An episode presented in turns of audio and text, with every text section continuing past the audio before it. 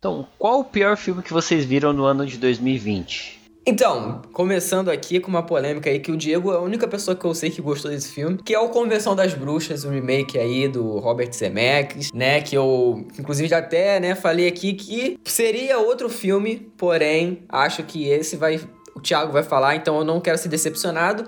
É, mas é um filme que eu até tinha certa expectativa, esse Convenção das Bruxas. Achei o trailer bacana e tal, mas foi só isso, gente, porque o filme para mim é um grande do nada. Sabe, ele, para mim ele é o pior de tudo, porque ele é o, o, mais esquecível da coisa. Sabe, o próprio lance das transformações, do, do CGI. Imagina. É, Octavio Spencer é aquela mesma coisa de sempre, né? Aquela, aquela velhinha legal. Cara, eu não nossa. consigo engolir Octavio Spencer. Eu acho que o Cid tá cometendo uma baita injustiça com os Zemeckis e com esse filme. É uma reimaginação muito boa do conto, cara. Eu acho que eu acho que é um, é um filme que, que não, que não só repete o que o original já fez, dá uma cara própria. Eu acho que que é tudo. É, ele, ele faz uma fábula muito colorida, cheia de efeito especial over the top, bem assumida, que é muito legal, sabe? Cara? Nossa senhora. Os efeitos. Acho que ele tenta colocar aquela coisa do. do de, de, uma, um paralelo com o racismo que a gente eu falei, caralho, cara, que que é isso? E eu acho que. que eu acho que ele, ele joga isso de uma forma que, tipo, eu falei, caraca, é, é isso mesmo que eu entendi? Sabe? E tem até o próprio lance, a finalização do filme eu acho muito bizarra. Tipo, é muito. É um, um clichê. É um clichê que eu acho que, tipo, foi tão feito e de tantas formas melhores que para mim é só, tipo, realmente, ah, tem que finalizar o filme, bota qualquer merda, sabe? Eu senti muito Não, isso. acho que é, essa questão do racismo acho que é muito sutil, inclusive, no filme. Você assim. acha, aí você, cara? Quando você percebe isso, você fica, nossa, é verdade e tal. Acho que isso foi uma nova coisa que ele colocou que ficou um caldo muito da hora. Roteiro, com o roteiro do Del Toro também, né? Ah, o roteiro é dele? É, também, também, também. Ah, eu não vi esse filme, então vou me abster da conversa. É, aproveitando, aproveitando o gancho aqui pra falar do meu um pouquinho, é, eu não vi muitos filmes no, no ano de 2020, né? Tenho que confessar aqui. Vou cancelar a minha carteirinha cinéfila. Só olhar meu letterboxd que eu não vi muita coisa. Mas o que eu vi foi geralmente bom. Então eu vi pouca coisa merda, assim. Uma coisa que eu achei horrível. E o filme que eu achei mais merda foi o próprio Mulher Maravilha. Que eu tenho certeza absoluta que não foi o filme mais merda de 2020. Eu tenho certeza que tem, teve filme pior. Mas dentre os que eu vi, foi uma merda. Foi o que mais me irritou, foi o que mais me deixou puto, o que me deu sono. Que chegou no meio do filme, eu queria que o filme acabasse, mas tinha mais uma hora e meia daquele tormento. Era complicado, mas é isso.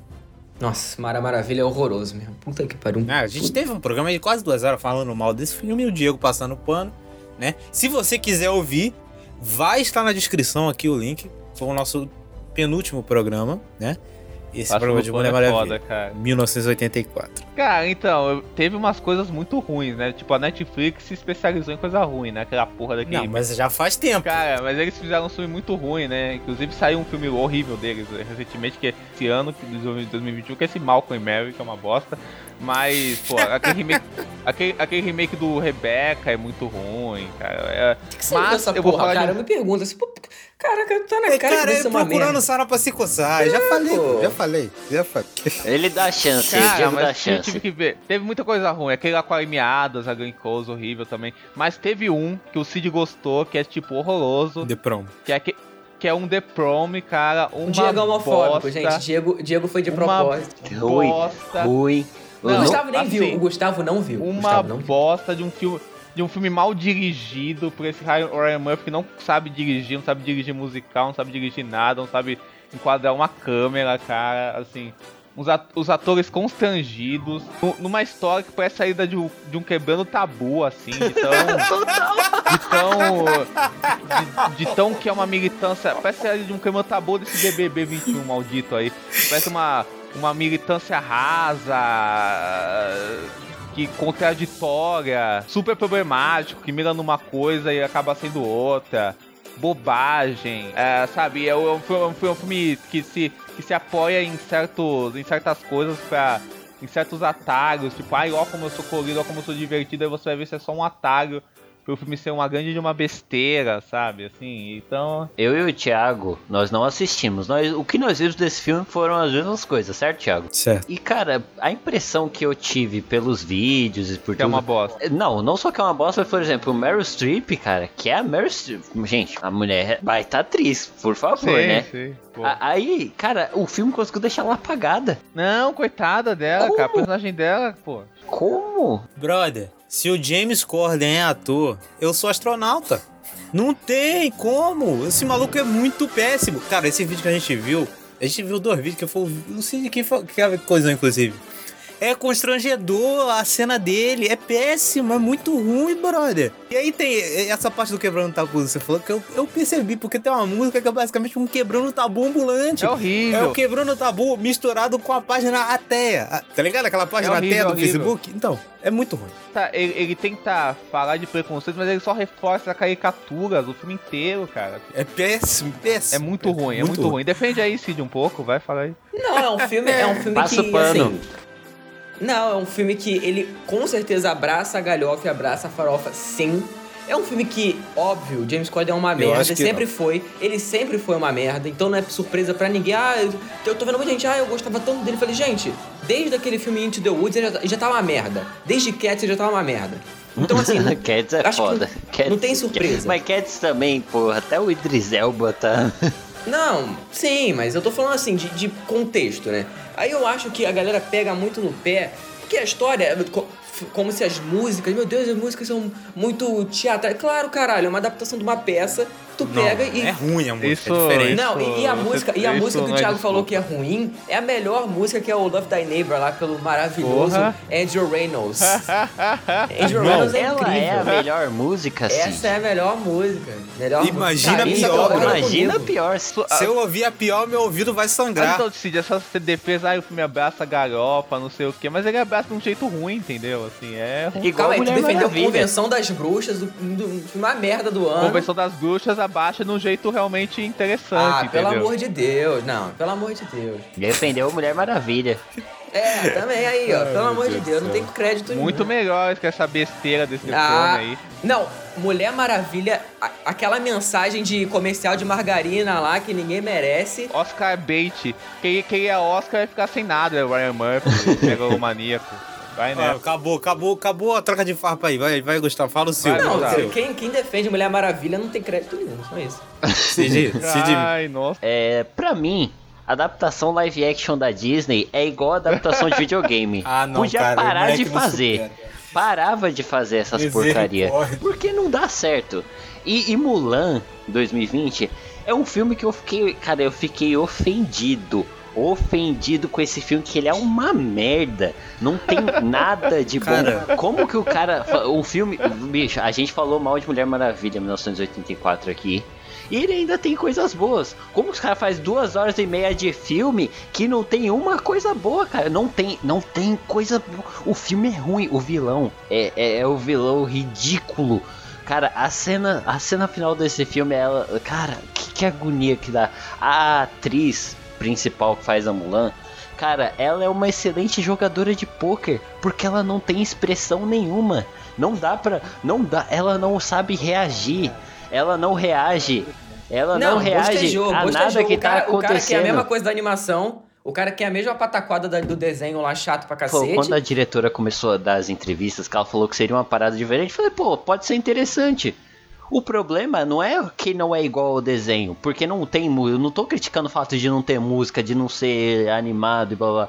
O problema é que em tudo que ele tenta fazer é ruim. O drama do filme é uma bosta. O vilão é um lixo. Cena de luta, você não entende o que tá acontecendo porque tá cortando. Caraca, parece que a Nick Caro foi na casa do Gustavo e matou a família dele. Porque ele é, É, tão porra. ofendido com esse filme que eu fico assim, me preocup, me preocup- eu fico preocupado. Porque a pessoa, quando ela não consegue superar, assim, a dor, né, começa a ficar estranho o negócio.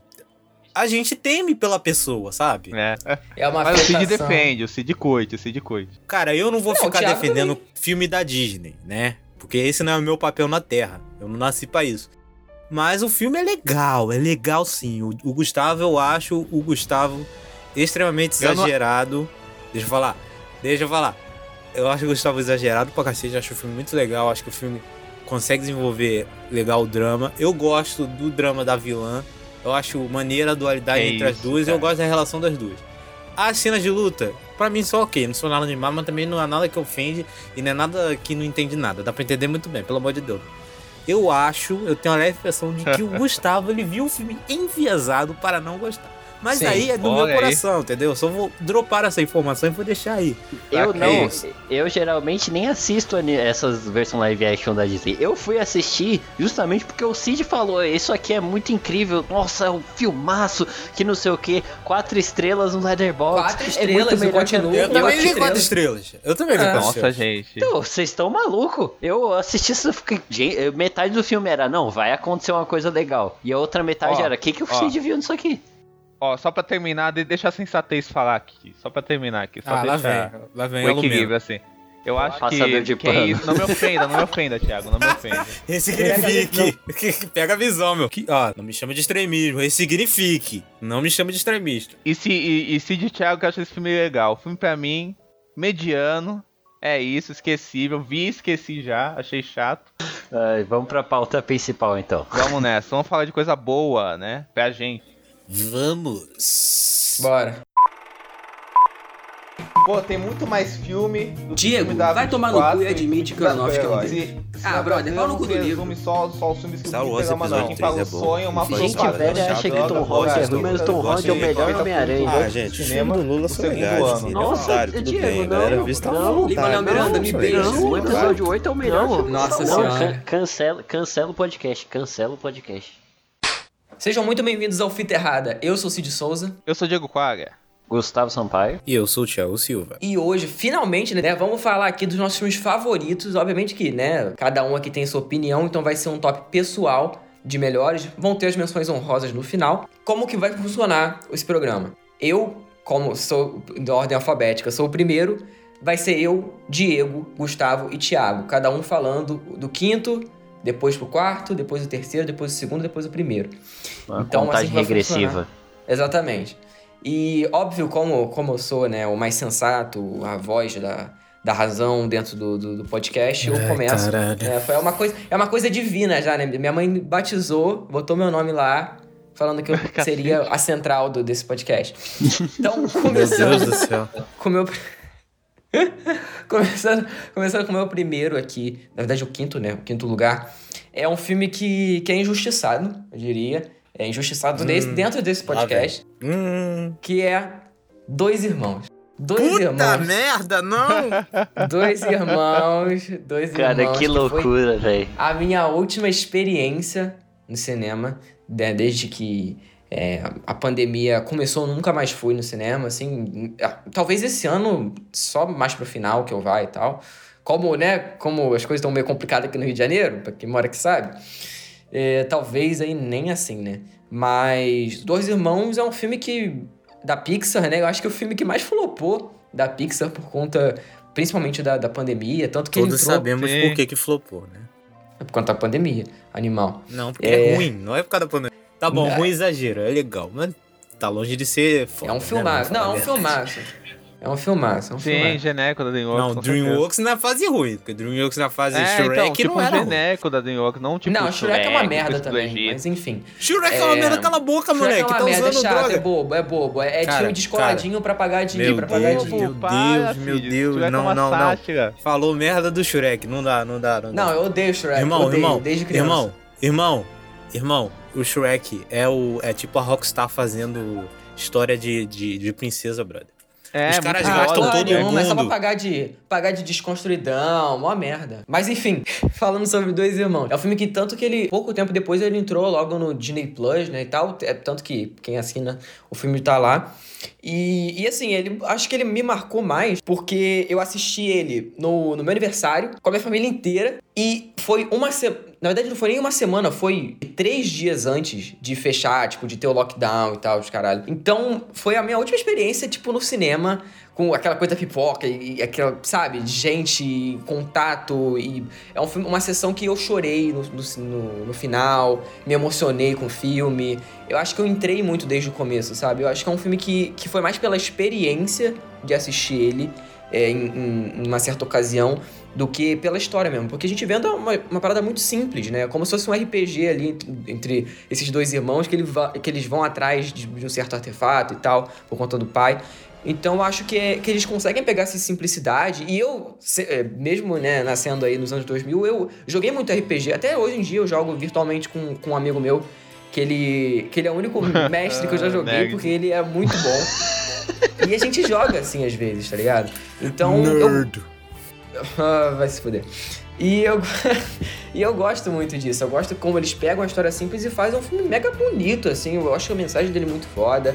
É, gosto da, da, das cenas de ação, gosto da aventura. E é um, o, o diretor, se eu não me engano, ele fez outros filmes da Pixar também, mas esse eu acho que é o meu favorito, assim. Que filmes ele fez, você sabe? Ah, ele fez o Universidade e ele produziu Soul. Mas, enfim, eu acho que ele é um filme que, que é muito bom, sim. Assim, eu entendo porque muita gente não, há, não, não bota assim, até porque tem outras animações que foram muito melhores esse ano.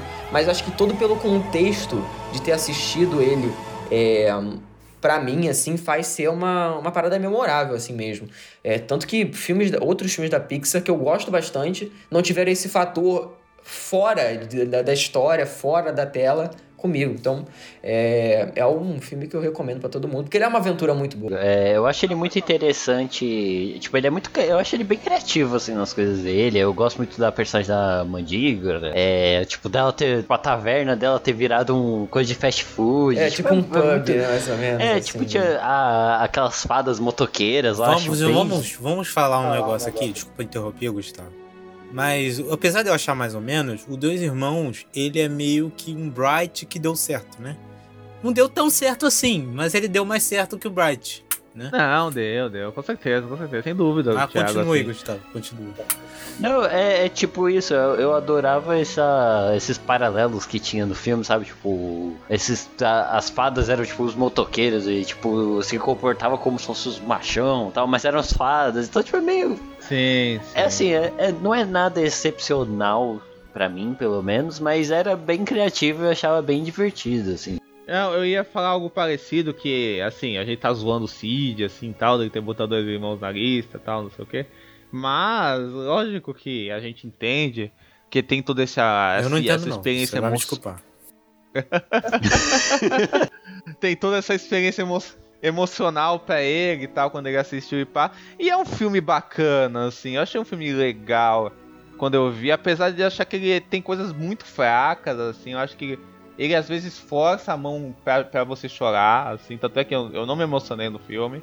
É. Não, não, não rolou comigo, assim. Eu sei comigo que ele chorou, não. sei lá o que e tal. O Diego não, não tem coração, comigo. fala a verdade. Ele gosta de, de filme é. de hominho, de, de Mulher Maravilha, e ele acha é. emocionante essa merda, né? Mas. O Diego só chora em filme do Michael Mann, rapaz. É. Já é essa... Diego chorou Uma... vendo Hit, o final de Hit ele chorou. Nossa, eu choro muito, cara. Caraca, o final é pica mesmo, mas não chorei não. Nossa senhora. Nossa senhora. Mas, cara, mas assim. Mas, mas mas lógico que o filme tem qualidades, apesar, apesar dele ter uma coisa meio genérica que o, Gustavo até falou tal. É, a, a, animação dele é muito bem feita e não sei o que. Você chega numa olhada é, já, né? Pra falar de Pixar, assim, acho que é. De Pixar e Disney, né? Sim, desde quando, certeza, desde Moana, quando mas... eles fizeram aquele mar, aquele cabelo, aquelas coisas, eu já fiquei tipo, caralho. Não, sem dúvida, sem dúvida. Mas, por exemplo, os personagens são, são legais, a dupla dos irmãos, você não se cansa deles, assim. Ah, cara, esse filme pra mim eu já até esqueci o que acontece nele, sinceramente. Eu só lembro dessa parte que é meio bright aí, né? E. Sai. Vamos pro próximo. Qual o teu quinto, Diego? Vamos, filme que eu acho que merece muito ser visto, que eu vi ele na Mostra de São Paulo, que aconteceu ano passado, online, e eu vi foi um filme que me impressionou muito, que foi o Dias do Tsai Ming Ling, que é um diretor malaio. Assim. É um filme muito foda. Tsai Ming Ling foi o primeiro filme dele que eu tive contato com ele. Ele faz um cinema experimental, que é um, o cinema experimental é um cinema com uma temática muito forte LGBT. Muito forte LGBT, assim. Então, então, então os filmes dele de, de, debatem isso, assim, mas debatem de um jeito que usa muito tempo, muito corpo humano, pelo que eu vi, para falar disso. E o Dias tem muito isso. Qualquer coisa que eu falar do filme é meio spoiler, porque o filme vai construindo a narrativa de um jeito que pra te fisgar até que ele dá uma virada, mas não uma virada tipo de trama, uma, uma virada do que acontece no, no filme que você entende o, o, contexto dele. Ele vai se, separadamente acompanhando o cotidiano de dois caras, assim. Dois caras vai mostrando o, coisas do cotidiano deles, sabe? Tipo, eles lavando a louça, eles cortando as, as flores, eles fazendo comida. Aí você fica pensando, nossa, por que, que eu tô vendo isso? Por que, que eu tô vendo esses caras fazendo coisas tão banais assim? Tanto é que o filme começa falando assim: esse filme não tem legendas porque não vai ser necessário. Porque ele tem pouquíssimos diálogos, né? Realmente pegando a vida cotidiana dos caras. Aí você pensa, que merda, que, que eu vou querer ver os caras uh, tomando banho, uh, uh, fazendo, fazendo janta, sei lá o que. Mas ele constrói a narrativa de um jeito que, apesar, que apesar dele ser muito lento, ele dá uma atenção pros detalhes do corpo daqueles personagens, da, tipo, as costas dele. Tem, tem, tem, tem, uma cena que o cara filma as costas do cara. Os caras estão sempre sem camisa, ele vai filmando os corpos dos caras nus, sabe? E aí você fica pensando, o que, que o filme quer com isso? O que o filme quer? Que ele te incomoda de propósito, ele vai te fascinando por aqueles corpos todos, os caras, sabe assim? E pelas atividades dele. E aí, e aí, o que eu, eu o que eu vou falar, eu, o que eu, vou, eu tenho que tomar muito cuidado para não dar spoiler. Só que acontece uma coisa no filme que você entende por que, que o filme mostrou separadamente esses caras, assim. Acontece uma coisa que vai meio que unir essas narrativas. E essa coisa resulta numa cena espetacular, que foi uma das melhores cenas do ano passado, que é incrível, é incrível, é incrível, é incrível. Emocionei muito no filme porque eu acho que no estado de pandemia o filme fala muito sobre solidão e o se encontrar como se encontrar pode ser uma válvula de escape para a solidão, um encontro, mas esse encontro também é, uma, é, um resultado de uma solidão muito própria, do isolamento, e, e, não, e não é por causa desse encontro, da intensidade desse encontro que esse isolamento acaba, porque depois o filme vai seguindo e, e, e cada um vai pro lado e é muito forte, assim. Então é um filme muito impactante que eu amei, assim. Até eu ouvi falar desse filme, que eu ouvi falar que tava na mostra, até coloquei na, na watchlist. Mas ainda não vi porque né, não está disponível em lugar nenhum. Um dia eu vejo quando sair um famoso torresmo, track sai, não sei, às vezes nunca vai sair, mas eu tinha ficado interessado nesse filme eu não, e eu não sabia nada. Agora com essa descrição que você fez, eu achei curioso e eu achei essa proposta parecida com o filme que eu vou citar lá nas menções honrosas. Na hora que eu citar, eu falo. Mas eu acho que o Diego sabe que filme é esse, porque ele viu também. Então, Gustavo, qual é o seu quinto lugar aí? Fala pra nós. Cara, o meu quinto lugar foi um filme que eu fui assistir muito porque você e o Cid acho que mencionaram no episódio do Serious Cast, que era de filmes que poderiam ser séries, se eu não me engano que é o Vastidão da Noite. Esse filme. Bom filme, eu gosto. Ele, ele tem uma coisa que eu achei muito interessante dele, que enquanto eu assisti ele, eu fiquei pensando, cara, com, com algumas adaptações, esse filme poderia ser um podcast? Podia. Tá o, o, o, filme. E é, seria um podcast foda. Ele é muito interessante que, assim, ele tá contando uma história e ele vai pra um lado que filme não costuma muito ir, né? Porque, assim. Pensa o seguinte, quando você vai fazer uma adaptação de um livro, o livro ele, ele funciona muito à base da imaginação da pessoa, né? Ele vai te descrever e você vai imaginar o que está acontecendo. O filme ele já mostra, então isso às vezes para quem lê o livro e vai assistir o filme acaba se decepcionando com o filme, né? Porque na sua imaginação aquilo ali podia ser mais incrível e tal. E o filme ele trabalha muito isso, ele trabalha muito em cima da imaginação de quem está assistindo. Porque várias das coisas que estão se passando ali naquela cidade estão sendo contadas. Elas não são. não tá mostrando aquilo acontecendo, né? Então é basicamente. O filme, ele tem ali os dois personagens, os protagonistas. Eles trabalham numa rádio, né? A menina trabalha ali operando o telefone. Se passa ali nos anos 50. E é uma história que é um pouco sobre a abdução alienígena. É, enfim, só que isso muito da visão do pessoal dos anos 50 isso é o que eu acho que dá um ar mais interessante sobre o filme, porque, tipo assim, conceitos que a gente tem hoje em dia, eles não tinham naquela época, então tudo para eles ali é novidade. E, e, embora coisas que o filme vão, vai passar para você não seja novidade pra gente, de tipo, termos de cultura pop, é, você já sabe sobre muita coisa sobre abdução, essas lendas urbanas, né, o próprio Guerra dos Mundos, uma porra de coisa que a gente já viu, tá acostumado a ver. É, e o filme, para eles, como é uma novidade e os personagens estão descrevendo isso, torna muito interessante porque você tá imaginando todo aquele cenário. O filme ele nunca vai te mostrar o que, tá, o que eles estão dizendo. Tipo, aliás, ele Perfeito, mostra no, no momento ali do final. Mas, tipo assim, então ele. Tanto que assim, o filme ele é preenchido de diálogo quase que o tempo inteiro. É muito. Aham. Eu, eu, eu estreiei isso de começo, né? O rapaz ali com a menina, eles estão andando e eles estão falando o tempo inteiro, sabe? O O texto filme. do filme é muito forte, né? Total. Sim, por isso que eu Eu- digo que ele poderia ser um podcast. Eu acho muito maneiro nesse filme, esse lance mesmo que você falou de o filme não mostrar, porque é, ele fica meio que alimentando essa experiência conspiratória e você fica o filme inteiro se perguntando se tudo aquilo que tá acontecendo é real. E não só a galera que tá lá dentro, né? A galera que tá dentro do filme está o tempo todo se, pô, isso é real ou não. Só que o filme ele consegue passar isso pra quem tá assistindo, sabe? Você, você fica se perguntando se, se aquilo que tá acontecendo é real até uma cena específica. E eu acho que o final do filme é muito maneiro porque, além dele responder essa pergunta, ele responde na hora certinha. E é um filme que não é muito longo, porque se ele tivesse mais tempo, eu acho que ele ia ficar cansativo nessa, nessa negócio de, de conspiração. E eu acho que ele, que ele vai na- no momento certo, sabe, pra responder essa pergunta. É bem legal. E todo o clima do filme, a fotografia é muito maneira, inclusive.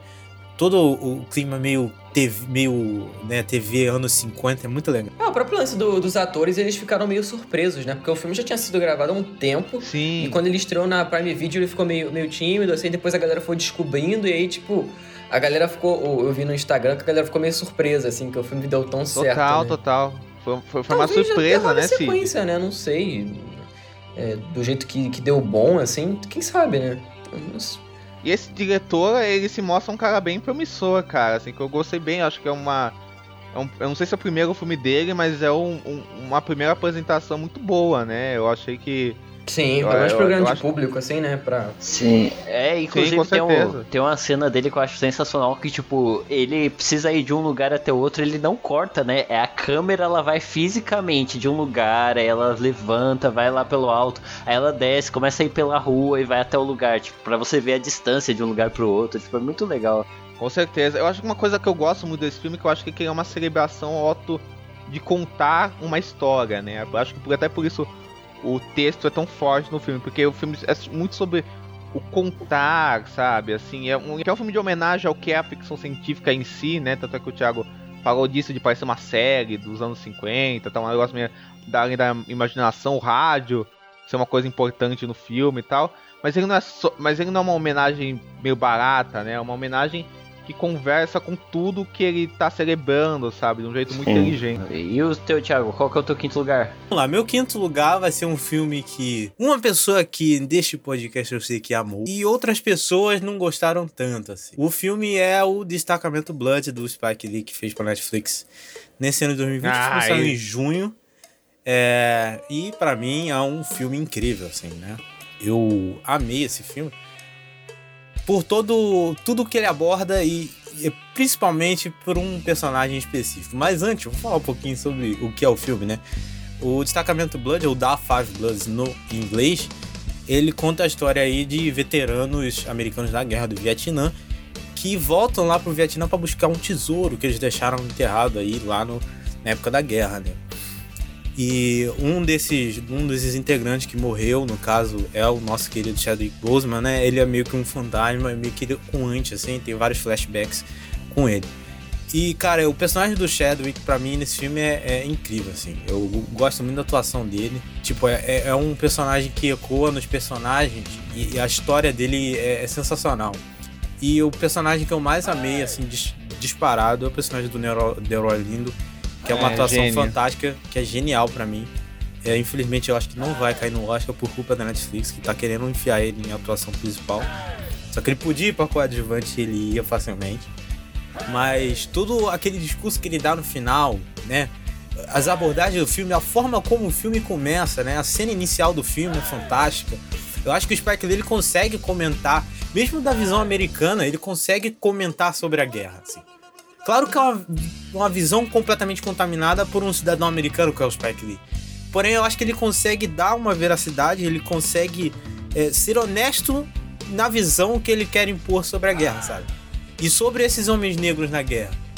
Que por mais que estejam do lado dos americanos, que era o lado filha da puta da história, todos sabemos, eram pessoas que também eram oprimidas dentro do exército. Então eu acho que isso é fantástico, assim. É, é muito bom esse comentário do- dos oprimidos sendo opressores, sabe?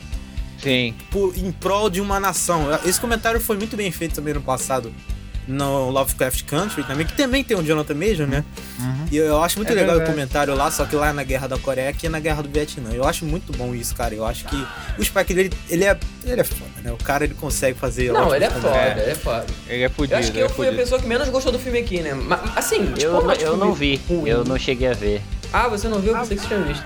É, eu acho gostar o filme, ele se calca muito nas atuações, que eu acho, tipo, o Deroy Lindo é foda, Chadwick Boseman, provavelmente é a minha atuação favorita, eu acho que da, da carreira dele, assim. Olha que eu vi quase tudo, assim, que o cara fez, pelo menos dos últimos anos, eu até... Ele tá muito Até bem, aquela, tá aquela muito bem. bosta daquele filme lá do... Como é que... Nossa, Deus do Eu até, até essa bosta eu vi.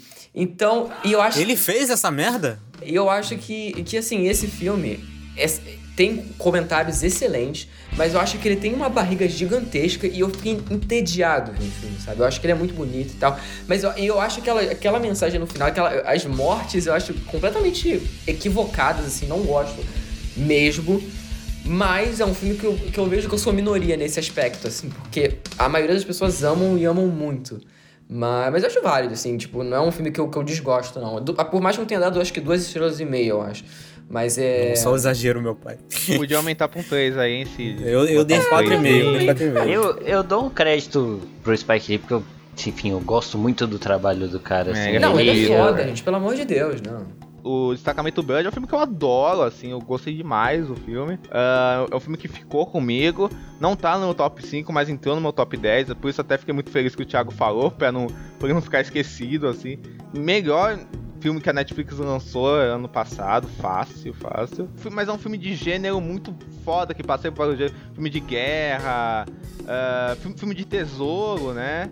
Ah, é, um, é, um, é, um, filme que mistura esses gêneros. Eu entendo o Cid quando ele disse negócio da barriga, porque ele é um filme que ele deixa várias arestas. Porque ele vira um estudo de personagem mesmo, centrado no Del Arlindo, né? Que tá genial, concordo com o que o Thiago falou. É um, é um estudo sobre essa, essa dor que eles carregam, sabe? Todas essas arestas que o filme deixa, essas contradições.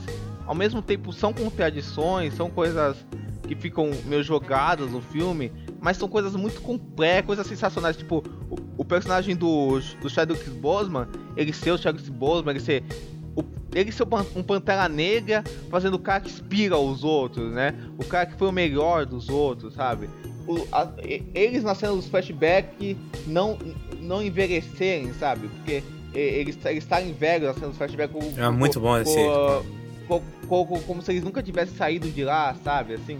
A fotografia das cenas antigas, que vira 4x3, e aí fica meio TV anos 60, é muito legal. Também o TV anos 60, é, é- é incrível, assim. Então, então o filme vai pegando essa coisa imagética das imagens e tal, essa coisa que o Spike adora fazer, né? Ele faz muito isso no Malcolm X também. E, e- e vai, e vai dando um caldo que eu acho muito forte, assim, que eu acho muito, muito atraente. Eu acho que mesmo entendendo o Cid, porque, porque eu acho que o filme tem essa, tem essa barriga, nem nela ela me cansou. Eu sempre fiquei interessado pra ver. Eu acho que o final casa bem porque mostra essa coisa da, da destruição mesmo, mas o- do que surge diante dessa destruição. Eu acho que é um filme muito forte. E, né, o, o meu lado fanboy de The Wire tem que falar aqui, né, que tem o Clark Peters e o Isaiah Whitlock Jr., que Eu são nossos que o- queridos de The Wire. É, eu obviamente. acho que o, que o Spike deve ser fã de The Wire também. Ah, deve ser, cara. que, que eles são caras recorrentes nos filmes dele. São inclusive. mesmo, cara. São mesmo. Eu gosto, eu gosto muito dos dois. Eu gosto muito dos dois.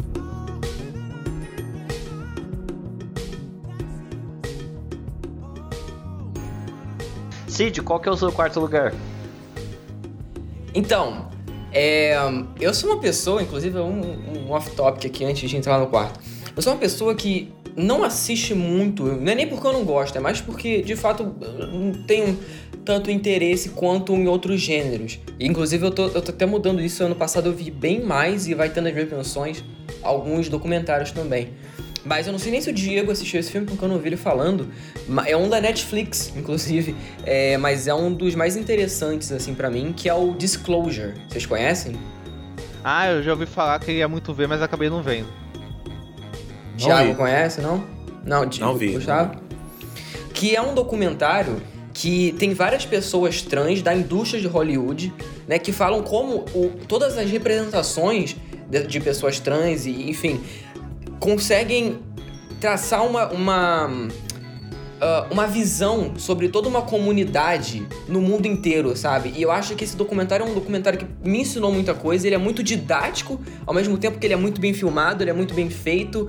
E ele é, eu acho que ele traz muita informação. E ao mesmo tempo ele não é aquela coisa de tipo, ó, oh, vou sentar aqui vou te explicar titi por titi. Não, ele, ele é interessante. Sabe? Ele não é aquela coisa que ma é maçante. Ai meu Deus, eu tô aprendendo sobre isso. É uma coisa.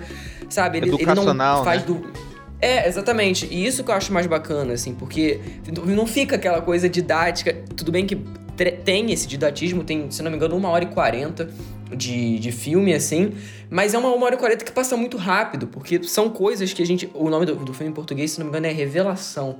Acho que eles traduziram para Revelação. E ele fala muito sobre o olhar da indústria, né, com as pessoas trans, assim. E isso a gente, o Diego aí que nos filmes antigos era tipo coisa de piada mesmo, né? E até, quer dizer, até hoje tem, né? Esse olhar como, como piada e tal. Tem, tem, tem aquela coisa do personagem trans, né, vilanizado ou como piada, né? Tem muito disso, né, nos filmes, né? Desde. Sim, tem até o, o próprio Filma. recente, o Garoto Dinamarquesa também, que é um filme, meu Deus do céu. Dinamarquesa, com certeza. Horroroso. Com certeza. Tem a, Uma Horrível. Mulher Fantástica, que não é um filme americano, mas, mas, enfim, que eles também tocam. Então eu acho que, que é muito interessante, isso eu recomendo. Um filme que eu amo, mas tem até uma certa problemática em, em questão dessa representação, que é o Silêncio dos Inocentes, né, cara? Tipo, com aquele ah, personagem sim, do Buffalo Bill Nossa, também. Nossa, esse é... é bem tipo, é um, filme, é um filmaço, mas é podre. Ah, o próprio Psicose, né? Sim. Então são, são anos de legado, desse legado problemático que eles explicam muito bem nesse documentário e, e pontuam muitas coisas que, que é muito interessante de ser falado, assim. Então, é, é da Netflix, então é de fácil acesso aí. Se você não tem, procura aí Torres da Vida. Netflix que... dominando aqui o recinto. Acabou com o cinema, né? acabou com o cinema em 2020, Netflix é, é... Ah, o cinema acabou, o cinema acabou. Infelizmente acabou a competitividade, né? A gente vai ter que mudar para outro planeta, só dá Netflix no cinema. Pô, então, o meu quarto lugar é um filme que eu acho que o Thiago até vai mencionar. Opa! Então, se você já quiser falar dele junto comigo, fica à vontade. Que é o Nunca, Raramente, Às vezes, Sempre, né? Que é um filme maravilhoso da Eliza Hitman, né? Que também é uma diretora. É, no meu top 5 vai ter vários diretores que eu conheci pela primeira vez esse ano, né? E, é, e era, uma, é uma dessas diretoras que já tem uns trabalhos no cinema independente, faz outra incursão no cinema independente, uma incursão fortíssima. E sobre o que, que é uh, uh, Nunca, Raramente, às, às vezes sempre? Uma, uma sinopse curta, assim. Ela fala. Ela, ela, ela, ela fala do. Ela fala do. Ela começa, né, seguindo o cotidiano de uma adolescente que mora num meio que num subúrbio operário da Pensilvânia, pequena, né? Essa cidade de cidadezinha pequena, do estado americano, operária mesmo lá. E ela, é uma, e ela é uma menina que, assim, ela, a gente acaba descobrindo que ela engravidou, né? Ela se, ela se, ela se descobre grávida e ela vai. E, e ela vai até Nova York com a prima, que ajuda ela, trabalha junto. Ela, ela, ela vai para Nova York com a intenção de fazer um aborto, né? Pra, porque, porque, era, porque era muito nova. Ela acaba indo pra Nova York com a prima dela. E o filme acompanha essa jornada delas duas. E, e durante essa jornada, ela vai usando os homens em volta dela são, são verdadeiros predadores, sabe? E as duas são presas no mundo de homens que são predadores mesmo, sabe? sabe? Assim, e, e, é, e, é, muito interessante a forma que o filme discute isso, porque isso é, isso é um negócio que tá desde o início do filme, né? É, é, é tu, tu, tudo que tudo que tá ao, ao, redor dela é rodeado por isso, a existência dela é rodeada por essa misoginia, né? Que esse é o assunto principal do filme, né? Essa, essa questão da gravidez dela, que ela tá grávida, do aborto e tal. Uma forma muito pouco didática. Tanto é que tem uma. Que tem um menino no filme que, a, que cruza com ela assim. Que tipo assim, que o, que a, que a violência que ele comete com elas é uma violência muito real, sabe? Assim, de, de, de, muitos homens que fazem isso direto e talvez nem saibam o quão violentos eles estão sendo, mas eles estão sendo muito violentos. E o, o, filme, o filme vai mostrando esse grau de violência, esse grau de perversidade mesmo. Desde um cara que, sei lá, que ele vai, ele, ele vai seguindo aquelas personagens numa filmagem quase, quase documental mesmo, né, muito muito preocupada com, com, com, os rostos delas, assim filmando muito de perto as expressões dela, sabe? Sabe assim, co, co, co, como se estivesse entrando intimamente junto com a, com a dor da, das personagens. Só que uma coisa muito legal é que, apesar, é, que, é que apesar do filme ter esse contexto muito doloroso mesmo, ele é um filme, ele é um filme com um calor humano muito grande, assim. Porque mostra essa união que rola entre a personagem da prima e a personagem principal, sabe? E como elas junto essa, essa união feminina, elas, elas vão se unir e, e, e, nada vai separar isso, sabe? Nada, nada vai separar o elo que se forma entre isso. E uma vai dar chance pra outra pra elas sobreviverem diante disso, né? Tem uma cena incrível no banheiro que uma nem precisa falar nada com a outra, que a gente já entende a dinâmica toda dela, assim, tudo que, que eles passam, sabe? E, e é um filme que fala dessa questão do aborto, mas ele nem julga e nem faz nenhum comentário sobre isso é certo, isso é errado, sabe? Ele não, ele não, ele não gasta tempo com, com julgamento, sabe? Assim, é, ele, ele, ele, mostra, ele mostra uma escolha, uma escolha sobre o corpo da, daquela mulher sobre, sobre, sobre, o que aconteceu com isso. Ele não, ele não julga ninguém, sabe? Assim, é, é, ele fica longe da, da, caricatura, porque tudo que ele fala são coisas muito reais e muito mínimas que, que respingem num macro político muito grande, sabe? E as atrizes, tanto, a atriz faz a protagonista é genial, genial, assim, genial. No, no mundo justo ela ganhava Oscar, tudo. Pena que, que não vai chegar a isso, mas ganhava, assim. Uh, no, e ela é genial, é o primeiro trabalho dela, é impressionante a, densidade que, que, ela coloca. E a, atriz, e a atriz faz a prima dela também é incrível, assim, ela, ela dá um alicerce dramático pra, pra, pra protagonista que é incrível. E é uma atriz que a câmera parece que tá num namoro eterno com ela, assim. Tem, tem uma cena em especial, que é, que é, que é uma cena com a protagonista, que, que fica toda focada no, no rosto dela, que é incrível, assim. E, e, tem, e tem duas cenas que são, eu acho que são, são as melhores cenas do ano mesmo. Uma cena que resume o filme todo, assim, é um filme incrível. É, o Diego já falou o filme inteiro, né? A gente não precisa mais, né, falar na zoeira. É, então, esse filme eu vou citar no top 5. Eu ia citar no top 5, mas já que o Diego já citou o filme, né, ele ia ser meu primeiro lugar. Mas eu concordo com tudo que o Diego falou e assim embaixo. Seu primeiro lugar? É, ia ser o meu primeiro lugar. Esse filme, ele, eu, cara, eu fiquei realmente impactado com ele, porque é um filme que ele tem um tom muito real. Ele é quase documentário mesmo, porque a forma como a diretora filma os personagens e como as personagens se, se comportam, né? É, é, um filme que ele começa meio cotidiano, né? As pessoas vão vivendo e a menina vai trabalhar e um negócio na escola. Você vai descobrindo aos poucos como é que vai se desenrolar a história. E como a história se desenrola, para mim é fantástico, porque a todo momento que elas estão na cidade ou na cidade delas ou então em Nova York, o filme está falando sem diálogo, seja um olhar, seja pessoas passando no meio da rua, seja elas perdidas na cidade, seja o cara no ônibus, em qualquer lugar o filme tá falando e é muito bom isso. As cenas do metrô, que tem várias cenas, várias cenas dela se é, transportando no metrô em Nova York.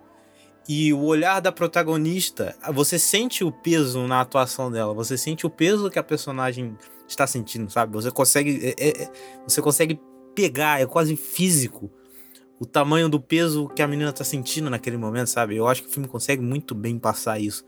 Tanto na atuação sensacional da Sidney Farney, para mim, era Oscar também, porque essa menina fantástica, assim, fantástica. Não é nada de ah, grandes diálogos e gritos. Não, é aquela coisa bem intimista, mas é muito real na forma como ela passa isso. E a cena que dá nome ao filme é puta merda.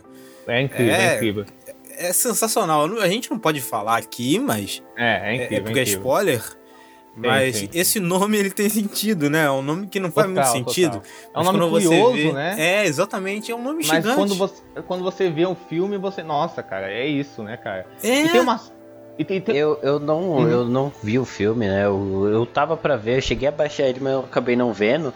E, e, e o muito louco é que eu, eu, por causa do nome, na época que o pessoal tava falando dele, eu meio que ignorei o filme porque eu achei que era tipo uma dessas comédias românticas bobas da Netflix, tá ligado? tipo Barraca do Beijo. Porque o nome, o nome é o dava extremo, muito essa impressão. É o extremo oposto, né? É, exatamente. Nossa, cara. Não, não inclusive dando um assim... disclaimer aqui, porque eu também não assisti, mas é porque eu, eu inclusive falei com eles que eu, inclusive o Sertânia eu ia até ver hoje, só que aí eu, eu, o link do, pode falar, eu botei o link do Drive, só que aí era um torresmo, e eu não tenho mais torresmo, aí eu acabei que não vi, porque eu tô numa, cara, eu tava numa vibe de não ver coisa que eu sabia que ia me deixar pra baixo em 2020, tá ligado? Porque já foi muito, um ano muito desgraçado. E, e assim, esse é um dos filmes que eu acho que eu ia ficar desgraçado da cabeça depois de ver, sabe? Então. Mas é um que eu tenho vontade de assistir. É, é sério, esse filme é incrível. E ele faz muitos comentários, além do, da, desse, dessas paradas que o Diego falou sobre esses pequenos abusos que acontecem, né? É, ele faz comentários sobre a própria sociedade, a forma como né, as mulheres são vistas, é, pessoas que querem abortar são vistas, sabe? E tem uma cena com uma outra personagem lá na cidade dela que, porra, é muito boa essa cena, cara. Muito boa e você sente ódio na hora, né? Você fica puto. Essa coisa dessa posse ao corpo feminino, mesmo que as pessoas se sentem no direito mesmo, e de, de privar a escolha da mulher e, e da, da luta da, da mulher para fazer isso. Mas é engraçado, Thiago, que é um filme que faz isso, mas ele não é meio simplório, né? Ele não, não, não, não. De forma nenhuma, né? Ele não é. Ele não fala, é isso, é isso, é isso aí, vamos nessa. Ele não, ele não tenta. Não é como se ele tivesse como que eu vou dizer isso, cara? Eu não sei uma palavra boa pra dizer. Ele não tá pregando algo, sabe, assim? Ele tá, mas ele tá mostrando o que é mesmo, sabe? É. De um jeito muito De forma crua, assim, é, tipo, sem... sem é, o filme não faz nenhum julgamento de valor em nenhum momento. Ele só nenhum, mostra as coisas acontecendo. Exato, eu acho isso exatamente. legal, cara. Eu acho isso muito bom. E é um filme que tinha muito potencial para ser uma merda, assim, pra ser um desserviço. Com Só certeza, que não, não, ele é justamente o contrário, sabe? Total, então, total. É um, filme, é um filme que eu acho que todo mundo devia ver por causa disso, porque eu acho que conscientiza as pessoas do mundo que a gente tá, né? Eu acho que quem tiver. Além de ser um puta de um filme, assim, o, o Thiago citou essa cena que é, que é realmente uma cena incrível. Tem uma cena que mostra. Que, tipo, é, tem uma cena que resume o relacionamento das duas personagens principais. É, que é uma cena incrível, que, que passa no. A da pilastra, né? Então, Gustavo, e o seu quarto lugar? Cara, é, eu já disse aqui isso anteriormente, né? Filmes de terror são o meu gênero de filmes favoritos. E esse filme aqui é, é uma proposta muito bizarra, cara, que é o Host. Eu não sei se você. Acho que todo mundo aqui chegou a ver, né? Eu acho que não, eu ia ver, mas acabei que ficou pra trás. O cara assim. vê tanto filme ver. que ele esquece o filme que ele viu. Ele falou, acho que não. Não, não vi, não vi não, não vi não, não vi não. Eu, eu ia ver, eu falei isso porque eu ia ver, só que acabou ficando. É um desses que eu fiquei devendo, mas eu vou ver. É bem bom, bem bom. É um filme, é um filme que ele tem uma proposta bem interessante, né? A gente tá no meio da pandemia e tá todo mundo usando. Começou a usar ferramentas, né? Principalmente quem estuda, às vezes para trabalho. E é um filme que ele se passa todo dentro do Zoom, né? Tem até uma, alguns filmes recentemente aí com essa proposta, né? De que se, se passam dentro de interface de computador. Tem até jogo de videogame. É, teve o Searching, teve aquele é. Área Desfeita. Sim, sim, alguns... sim. E, e, é muito louco porque se você está acostumado a utilizar o Zoom, é, fica uma, uma coisa muito bizarra, porque a, a, é uma, são amigos, é, são amigos, né, que durante a pandemia eles vão fazer uma reunião, né, pelo Zoom, e aí, enfim, começa, né, eles chamam uma mulher para ter ali uma experiência, talvez com o espiritismo, não sei dizer o que é o certo, enfim, coisas começam a acontecer durante o filme. O, esse filme... E é um filme bem curto, né? É, ele é bem curto porque, assim, ele meio que faz uma brincadeira com a própria ferramenta do Zoom, porque o Zoom, quando você tá utilizando a versão gratuita dele, ele tem um limite ali que, se eu não me engano, é de uma hora gratuito. É uma hora, ele então, tem 60 minutos certinho o filme. É, então quando o filme acaba é justamente quando a licença do Zoom aparece uma mensagem tipo, encerra. E, e assim, ele vai muito naquela vibe meio atividade paranormal de, de acontecer, estão acontecendo coisas durante as gravações. Então você tá vendo ali cinco né, câmeras e aí ele ele vai, vai alternando, né? Às vezes uma foca em uma principal. E aí então, tipo, é muito interessante você acompanhar o que tá acontecendo dessa forma e e ele usa isso de uma maneira muito criativa, assim, cara. É muito criativo. E assim, não, ele é um filme só... que foi feito muito rápido, né? Muito, muito dinâmico, assim. O próprio lance dele não ter barriga, ele acaba. Tipo, eu falo, já acabou, sabe? E ele é aterrorizado. Esse é um dos que eu fiquei aterrorizado vendo, porque é muito. É, eu... eu imagino se fosse eu. O terceiro ato dele é amigos. é bem horrorizante. Sim, eu, eu assisto filmes. Vocês estão ligados que eu assisto qualquer filme de terror, assim. Eu não tenho. Eu, cara, assisto Exorcista tranquilamente. Esse foi o único filme, assim, que eu consigo pensar em anos que me deixou com medo, realmente, durante o filme. Mas eu, eu, eu acho que eu sei por quê. E você também sabe, não é? É por causa dessa relação que a gente tem. Que todo dia a gente tá olhando pra tela do computador, sabe? Sim. Sim, e, e, o que ficou mais bizarro foi usar o Zoom depois de ver esse filme. Exatamente, então. Porque eu fui ter aula no dia seguinte e eu tava vendo o meu professor de microeconomia pela tela do computador, tava esperando que ele fosse atacado por uma entidade. Porque você ficou acostumado com o filme. Eu tava torcendo. Mas enfim. É, então, assim, é bizarro. É um filme que ele usa a ferramenta do zoom com, de uma maneira muito incrível, porque, tipo, você tem lá coisas que você pode usar, tipo, chroma key, e aí uma personagem usa chroma key. O lance do chroma key é maneiro. Cara, é, é, jumpscare no filme é de modo criativo. Tem também uma outra ferramenta que é aquela de você colocar um efeito na cara e aí identifica uma parada no nada, que é muito tenso, tipo, é muito tá ligado? Ele cria esse terror assim, e cara, uma hora, a, a, a, com 18 minutos de filme você já entende o que tá acontecendo, com 40 minutos, tipo, cara, acaba, o filme acaba muito rápido e tipo, é sensacional, assim, eu adorei de verdade, e é um filme, cara, que ele é de certa forma de difícil acesso, porque não tem nem versão dublada, pra vocês terem uma ideia. Ele é daquele serviço de streaming americano Shudder, né? É um serviço de streaming só para é, filmes... Ele é bem local mesmo, né? Bem lá. Isso, é um serviço de streaming para filmes de terror, né? E isso só tem nos Estados Unidos esse serviço de streaming. Então é um filme que estourou na internet mais pra esse hype do Zoom, sabe? Mas é um filme bem legal. Eu, eu gostei muito da forma como ele usou a ferramenta, sabe? E é um dos poucos filmes que o jumpscare me assusta de verdade e eu não fico irritado, assim. Porque na maioria das vezes os filmes que tem jumpscare só me deixam irritado. Porque o filme que não assusta, você vê o jumpscare vindo da esquina, sabe? É, é, é, estranho, mas não, esse acho que ele é bem utilizado porque ele consegue prender a atenção. E eu acho que essa familiaridade que a gente tem com as telas, principalmente quem usa muito computador, né, desktop ou então é, notebook, você vendo ainda no notebook é mais estranho ainda, porque você Sim. vê aquilo como muito real, sabe? Sim. Porque não é, é 100%. Por mais que um filme de terror seja aterrorizante, você sabe, e você está vendo numa televisão que é uma coisa filmada, uma câmera, e tem, né, a câmera se movimenta e corta. Aqui não, aqui é bem, né, a pessoa que está andando com computador, com tablet, com, com celular. Então acho que é legal isso. E ele não dá margem Sim, pra é bem, ficar é cansativo. Porque esse filme passou de uma hora, já cansou a, a vista, mano. Eu acho que ele acaba certinho pela proposta dele, assim, ele não precisa ter uma grande atuação, né? Porque basicamente as pessoas reagindo a coisas acontecendo, é, assim. as pessoas numa chamada de vídeo, sabe? Existindo, entendeu? Então, eu acho legal. Tiago, qual que é o seu quarto lugar? É porque eu falei lá do Nunca Raramente às vezes, sempre, que era meu primeiro, então me bugou. Vamos lá, vamos falar do filme aqui que, porra, mano, quando eu vi, eu falei, porra, foda, foda. E eu paguei pau pro cara que fez, que é o documentário da Messina Amarelo, é tudo para ontem. Né? Tem gente nesse podcast aqui no recinto que não gostou tanto assim, não. Mas eu sou fanboy do Emicida, entendeu? Ó, tá sou em segundo lugar no meu. amarelo. Ele sou tá fanboy de amarelo. Aí, ó, o Gustavo também é mais fanboy que eu. Eu não sou tão fanboy assim. Mas enfim, vamos falar sobre o filme. Quem não conhece, né? Quem não conhece o MC, por favor, internet. Quem não conhece o documentário, é, é um documentário baseado no álbum Amarelo, que foi o último álbum de estúdio que o Emicida lançou, né? E este documentário, ele meio que contextualiza como o álbum, ele faz é, relações entre o álbum e a música e a história dos negros no Brasil.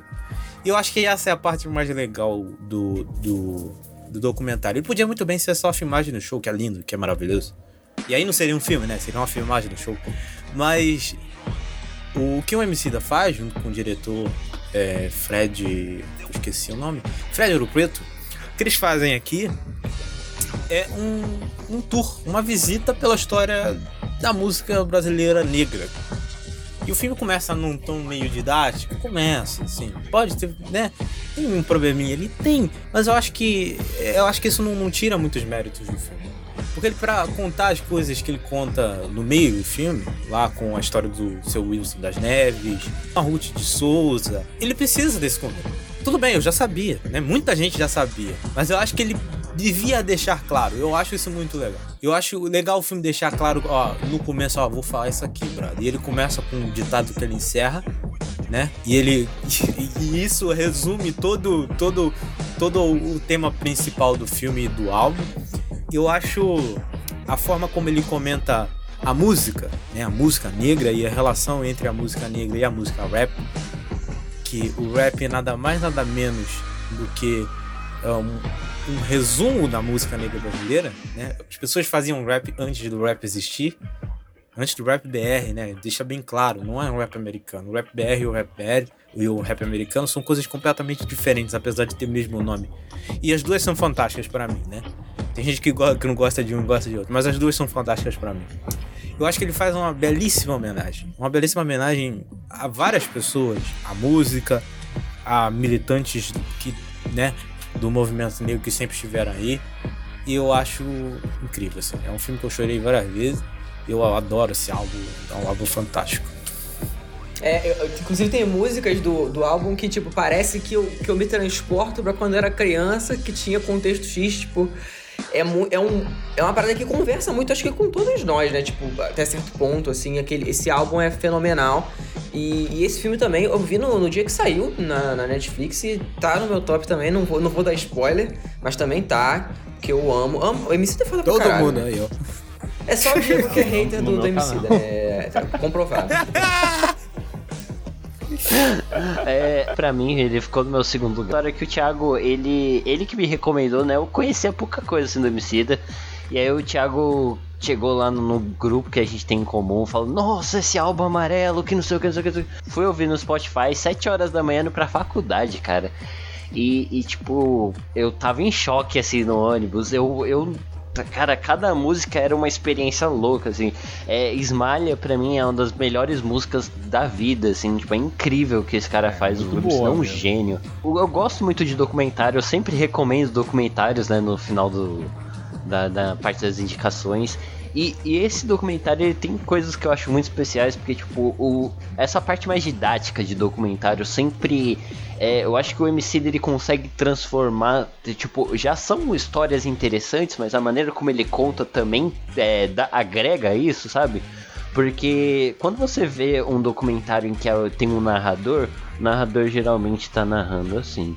E aí, fulano fez isso e isso. e é tipo, ele, ele não tem um. E, então, assim, ele contando a história dá uma, um dinamismo, sabe? Tipo, e, e, que são já histórias interessantes. Então, tipo, acho que isso casa muito bem com a vibe. Tipo, cara, tocando as músicas dele que são incríveis. Você vê o pessoal chorando na plateia. MC dá um gênio, eu adorei, assim, ele ficou. Ele só não ficou em primeiro lugar para mim porque, enfim, apareceu um, um, outro filme aí que roubou o primeiro lugar dele. Mas é maravilhoso, cara. Incrível. Então, né? Vamos, vamos por partes aqui, já que eu sou, já que eu sou Minogue. Não, assim, é, eu gostei muito do Amarelo, assim, achei um belo filme. Gostei muito mesmo, achei um belo filme. Só que assim, eu tive algumas ressalvas com ele que me impediram de achar ele esse filmaço aí que o pessoal aqui achou, assim. Mas eu entendo totalmente eles, assim. Que eu acho que esse negócio que o Thiago falou do, do didatismo, eu acho que isso é um problema. Só que eu acho que, que no começo, cara, fica um negócio muito que. Pô, eu vou falar isso com todo respeito, gente. Não, não fiquem nervosos, assim. Pessoas que me ouvem o podcast, calma, por favor. Uma coisa meio telecurso, sabe? Assim, uma coisa meio. Saca? Estou Ai... ofendido, por favor, ressignifique. É. Ai, ai, vou, sei lá, uma, uma coisa meio. Vamos dar. Vou, vou te dar a mão aqui, sabe? Vou, e vou, eu vou te dar a mão de um jeito engraçado, vou te passar a informação de um jeito engraçado. Aí isso foi meio, nossa, gente, calma, né? Tô, tô indo, tal, tal. Só, e, aí, e aí eu acho que é isso também, uma coisa. Eu, eu, acho que às vezes o, o, o, o filme tenta ser uma coisa tipo um documentário que tem uma certa ironia tal, um certo jeito mais descolado, tipo uma coisa tipo Ilha das Flores, mas acaba caindo para um lado mais padrãozão. Eu acho que ele podia ser um documentário muito mais criativo, sabe? Assim, muito mais. um pouquinho mais ousado, sabe? Assim, porém, eu acho que, tipo, quando o filme se foca mais no show e consegue misturar o show com as, com as, com as partes do que ele está informando sobre a história.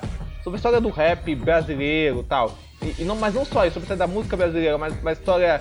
A, a, história da música preta brasileira, mas a história preta brasileira, sabe? Ter, ter esse painel de informações da negritude brasileira, sabe? Aí eu acho que ele vai crescendo muito, acho que ele vai achando um tom muito grande. E, e ao misturar isso com o show, ele vai fazendo coisas conceitualmente muito interessantes mesmo, sabe? A, a, parte que ele fala da Ruth de Souza eu acho espetacular, sabe? A, a, a parte que ele fala da Conceição Evaristo, que ele pega Angela Davis, que é que, que ele pega aquela, as cenas do show são muito ótimas, aquela cena com a com a com a Pablo Vittar e tem mais uma, quem quer que, que tá com a Maju. Pablo Isso, isso. Nossa, é incrível essa cena. Você fica... São momentos que me, que me emocionaram muito. Eu não chorei no filme nem nada, mas tipo assim, eu fiquei, eu fiquei, eu fiquei bem emocionado com essas Cara, cenas. chegou na parte do seu Wilson, eu não aguentei, mano. É, muito boa, é muito foda, é muito foda. Porque, porque aí você, você vê que é um Co- projeto. A de parte muita da pandemia, a parte. É, aí eu já não gosto. Aí eu já acho que o filme É, eu acho um dos pontos baixos. não precisava disso aí, não. Acho que o filme meio é, parece uma, uma coisa além do filme, assim. Acho, não sei, não, acho que não fechou tão bem, assim. Parece meio que o. Sabe um epílogo do filme, sabe? Uma coisa que tá meio sobrando. é, eu Ai, acho que se não se tirassem. não- Pra mim, assim, não. É, Eu acho não sou muito fã dessa parte. Mas eu acho que não, não tira muita sabe? coisa do filme, não. Acho que não, não, não deixa o filme cair, assim, pra ver. Não, ah, não, nossa. assim, eu acho, assim, esses problemas são coisas que não fizeram eu ado- amar o filme de forma nenhuma, acho que tiram o valor do filme de nada, eu acho que é um filme. É, é, é um filme muito forte, é um filme que eu acho vital, assim, acho que é um filme que tem que passar em escola, sabe? Assim, é um filme, é um filme- é um filme que é ótimo, que esteja na Netflix, é um filme que, que ensina muita coisa que as pessoas precisam saber, mas não de um jeito, como o Thiago falou, não de um jeito chato, sabe? Um jeito que atrai a pessoa, vai atrair muita molecada, eu imagino. Hum, eu não sei exatamente o que que era, mas eu acho que foi uma matéria, né? Que ele foi exibido em um presídio. Então eu achei bem legal, assim. Foda. Sim. Não, com certeza. Eu acho que é um filme que tem muitas qualidades. Eu acho que, tem- que ele tem esses problemas, assim, que ao meu ver impedem ele de ser ah, um dos melhores, sabe? Assim, qualquer coisa. Mas eu- de forma nenhuma. Eu super entendo quem amou o filme e tal, não sei o quê.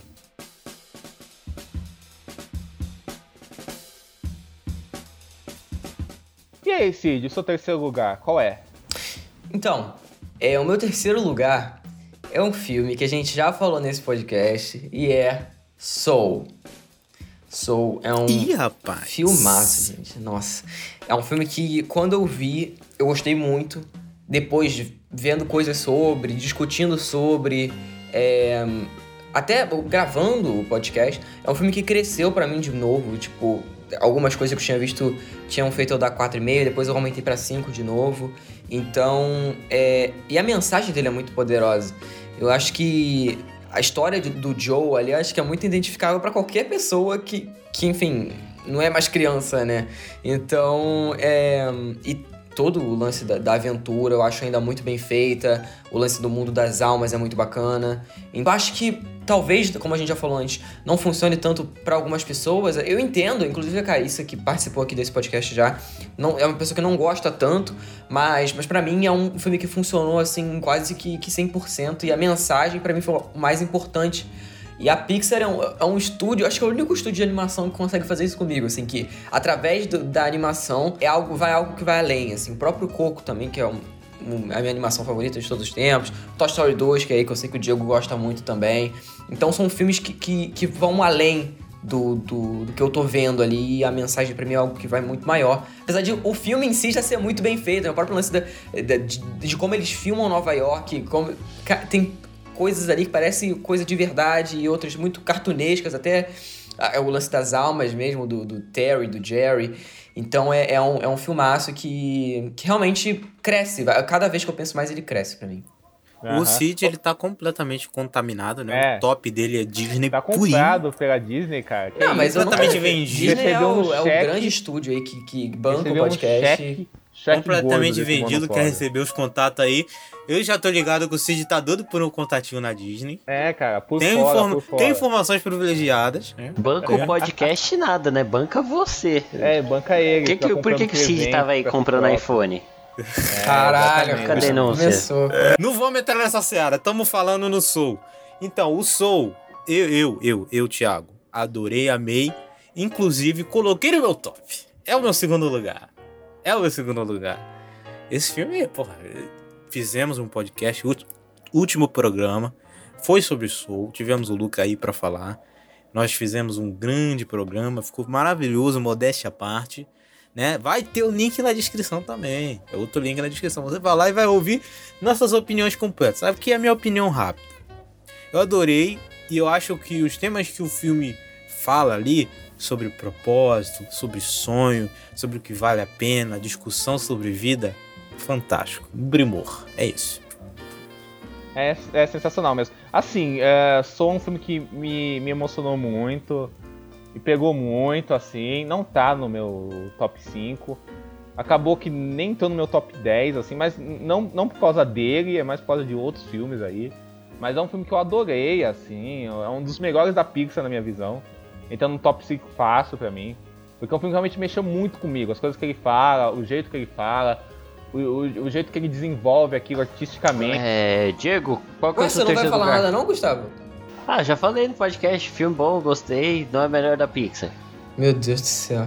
Não, eu gosto, eu gosto bastante do filme, mas assim, é igual eu falei, ele não, não me tiro dele, mas ele não me pegou tanto quanto pegou aí o pessoal. Não está no meu top e também não é um do. Eu não acho ele um dos melhores da Pixar. Dieguito, qual que é o terceiro lugar do seu top?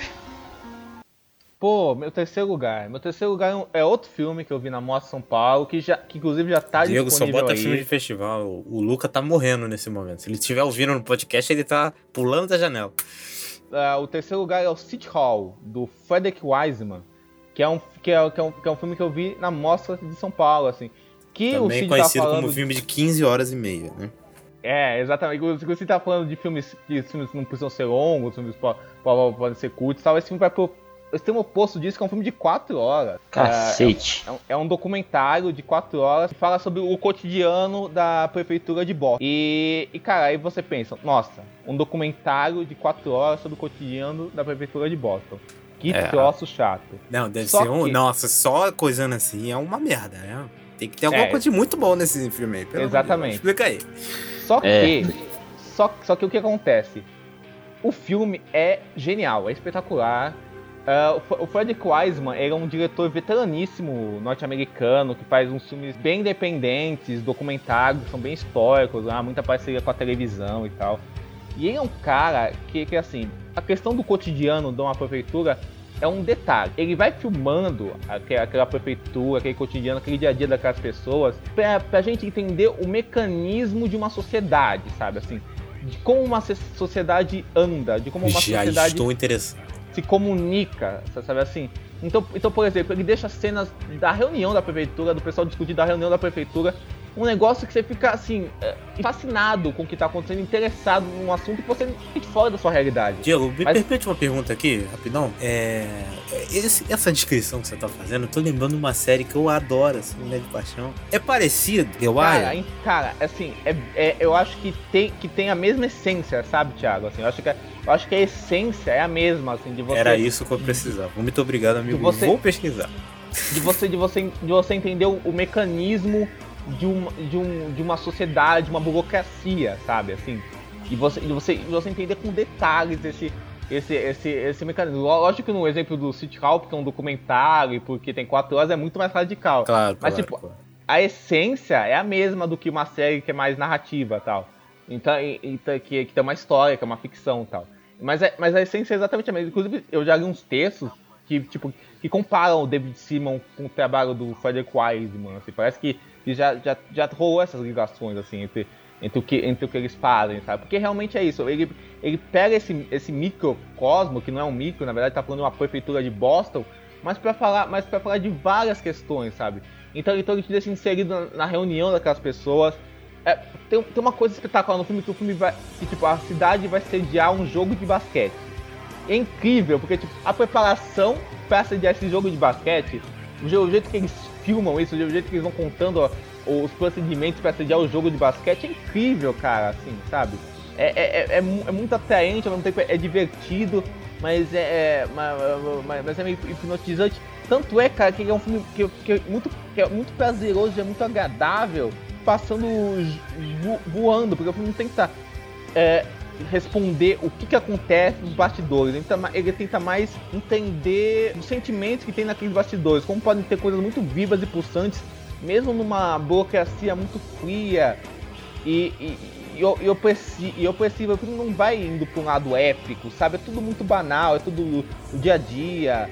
ah, e, ele vai falando esses encontros, que é um detalhe que, que engrandece ele, que, que, é um, que, é um que é que é que é um detalhe muito foda. Porque essa administração da prefeitura de Boston, eles, eles têm algumas políticas que tem que, fa- que fazem muitos ah, muito, eh, que, fa- que fazem coisas que são progressistas, sabe? Ou que pelo menos tem, tem anseios progressistas, sabe, sabe, assim? é, que, são, que são políticas de inclusão, políticas de diversidade e tal. E o filme vai mostrando isso aqui, ali, aqui, ali, de, de uma forma tipo que são detalhes tal. E o, filme, e o filme meio que vai falando de como essas políticas progressistas estão sempre ameaçadas, sabe? Assim, de como elas sempre correm um, risco, mas e como elas são necessárias, sabe? Assim, então é de um domínio narrativo impressionante, sabe? E, a, e as tomadas dos prédios, as pessoas, as portas, os carros passeando, do, dos retratos à parede, são coisas que, tipo, que pode ser tão banais, mas ganham um tom muito épico. Então é um filme espetacular mesmo. Porra, fiquei interessado, cara. Às quatro horas, eu ia ver, mas às quatro horas me fuderam, cara. Então, é, eu, eu como eu disse, amo documentários, né? Então é capaz de eu assistir eventualmente. Vou ter que parcelar pra ver, né? eu tô parcelando muita coisa ultimamente. Eu tô parcelando um filme de duas horas. É... Gustavo, fala aí seu terceiro lugar, por favor, pra nós. Cara, meu terceiro lugar é um filme original Netflix, mais um filme de terror. é só Disney Netflix isso acabou aí, rapaz. Cinema, a gente, pô, ah, acabou, acabou o cinema, cara. Pô, é acabou o programa. é um filme chamado His House. Ou acho que na tradução ele ficou O que ficou para trás, algo assim. Nossa, é um filme que, que diferença. Ele... É assim, o nome brasileiro ele faz mais sentido do que o, o americano, talvez assim. Então, basicamente, ele é um filme que ele é o é, a Carissa chegou a falar aqui no episódio do Mulher Maravilha sobre a questão do terror negro, né, e essa, essa vibe e tal. E esse filme ele vai um pouco para esse lado, né? Ele é um filme que ele tá contando a história de um casal de refugiados lá de um país da África que tá tendo vários conflitos, né? Eles fogem, eles vão para eles vão para Londres, né? E eles entram tipo num sistema como se fosse de adaptação, né? Porque eles vão ficar numa casa do governo, eles vão ficar recebendo ali um um valor lá por semana, aí eles não podem trabalhar, eles não podem ir pra muito longe e tal. Tem que seguir uma série de regras, assim, é como se eles estivessem quase numa. É, eles estão sendo vigiados basicamente o tempo inteiro. E aí, só isso aí já dava para fazer um filme todo, né? Só, só, por, só por essa parte social. Mas ele ainda acrescenta, além disso, o elemento do terror. E é um terror que ele é muito criativo, sabe? Ele, durante o filme, ele me remete muito a, tipo, Evil Dead, que é um, um terror que ele é muito plástico, é tipo... É, é, tudo feito com, com efeito prático, não tem, não tem muito CGI, então assim, tem muita. É muito criativo. Todas as cenas de terror são muito criativas, assim. E o porquê que aquilo tá acontecendo com aquele casal é algo que é muito tipo, pesado, sabe? Tipo, ele tem todo uma drama que esse pessoal tá passando, mais o terror. E, e, é um terror que eu acho sensacional, assim, é criativo. É um dos melhores filmes que a Netflix já fez. E, cara, eu, eu como um, alguém Nossa. que gosta muito de filme de terror, eu adorei esse filme, assim. É, eu não vi, eu tinha ficado interessado até, mas acabei não vendo como um dos 400 milhões de filmes que estão na minha watchlist. é, mas, é, cara, filme de terror é aquele negócio, né? eu tenho, eu tenho um cagaço, mas eu tava, eu tava inclinado a ver esse filme. Inclusive, esse filme tem a Umini Mosako, que, né, que é a, que tá em Lovecraft Country lá, né? Ela é sensacional em Lovecraft Country, que também é horror negro, né? Então, tá tudo em casa. Os protagonistas eu não, não conhecia nenhum trabalho deles. Eu acho que o único ator que eu conhecia lá, o Matt Smith, né? Que ele faz o. Ele é um dos Doctor Who, eu acho o terceiro da nova leva. E então ele, ele eu conhecia assim, a cara dele, mas de resto não conhecia nenhum dos atores ali. E eles são muito bons, assim, são sensacionais. Por favor, dê uma chance a esse filme que ele é sensacional. Então, cara, é assim, eu vi esse filme e tal, achei legal tal, mas ele ficou meio esquecível para mim. Então, cara, assim, eu achei legal, tal. Acho que acho que a melhor coisa do filme é como ele, ele tem essa intenção de, é, de juntar esse, essa, esse fator temático, né, dessa, dessa questão racial e política uh, com a com, com a questão visual dele mesmo, a questão dos efeitos, a questão do terror e tal. Só que eu acho que para mim nada no filme é muito marcante, sabe? Nenhuma nenhuma cena, nenhuma, nenhum momento, sabe? Assim, eu acho que, que ele não tem muito. Ele não, ele não me atingiu muito forte, sabe? Eu acho ele até meio padrão, assim, com, em, em, desse tipo de filme, sabe? Que tá, que tá virando moda, né? Que é um filme que junta terror com um tema mais sério, sei lá mais o que. Então eu, eu, eu não, não, me engajei tanto no filme. Mas é um filme legal, assim, mas não cheguei a mata do quanto Gustavo. Mas é um filme que, que, que merece ser visto. Qual que é o seu terceiro, Thiago? Então, meu terceiro lugar vai agradar duas pessoas nesse podcast. A outra Aê. pessoa não viu o filme, então, né? né? Ixi, meu primeiro lugar, Thiago? Sertânia. Sertânia, direção de Geraldo Sarno. Filmaço, meu querido. Que delícia, velho. O filme não está disponível de formas oficiais, né? Ou formas Por legais. Por isso que eu não vi, porque eu né? apoio a oficialidade. Né? Eu gosto do. do, do, do... Né? Ele, o filme não está disponível de formas oficiais, provavelmente. Vai ser complicado de achar ele só quando pintar num canal Brasil da vida. É, ou numa Globoplay que tá pegando vários filmes brasileiros, quem sabe, né? Algo, algo assim, né? Porém, se você procurar, tem lugares escusos da internet. E é um filmaço, né? Um filme que, porra, o Diego Amu aí, deve estar no top dele, eu não sei, não sei se tá no top dele ou não, mas enfim, vamos fazer suspense. Tá, tá no, tá no meu top 1. Aí, mas porra, é, é, meu, isso É um filme muito bom que faz um, assim, comentários é, sensacionais. É um filme que se passa aí no sertão do Nordeste brasileiro. E ele conta a história, esse protagonista, né, ele é meio que. É, é, eu acho muito legal no filme é que ele não deixa nada muito claro, assim. Não deixa uhum. nada. Ele, nem o período em que se passa o filme, nem o ano direito ele deixa claro. A gente sabe o período mais ou menos, só que a gente não tem grandes informações de qual é o ano específico, de qual é a década, sabe? É um filme que, né, de época, é de época. Ele se passa, né? Ele, ele, é, se passa ali no começo do século XX, né? Ou no final do XIX, não sabemos. Mas é um filme que, pô, cara, esse lance dele não deixar nada claro é, é sensacional. E o filme aí, ele vai falar a história desse protagonista que faz parte de um grupo lá que é tipo um cangaço da vida, né? Acho que é um cangaço, gente. Eu não sei, eu não sei quase nada disso. Exato, é um cangaço, é um cangaço. É um cangaço. Então, Jararaca. Né? Isso, então Jararaca. Tem nomes maneiríssimos, inclusive. E, e, o filme ele começa de forma estranha, né? Porque ele começa com, acontecendo uma coisa com o protagonista e ele meio que faz um rewind do que vai acontecer, de, dos eventos que chegaram. Beleza. É. Né? É, isso é o que eu imaginei. Ele começa no final e aí vai contar a história até chegar ao final. Só que não. Ele não faz isso. Ele dá voltas, ele dá saltos. E você meio que acaba não sabendo exatamente qual é a ordem cronológica do filme. Eu acho que essa brincadeira ó, é, é um primor, cara. É sensacional.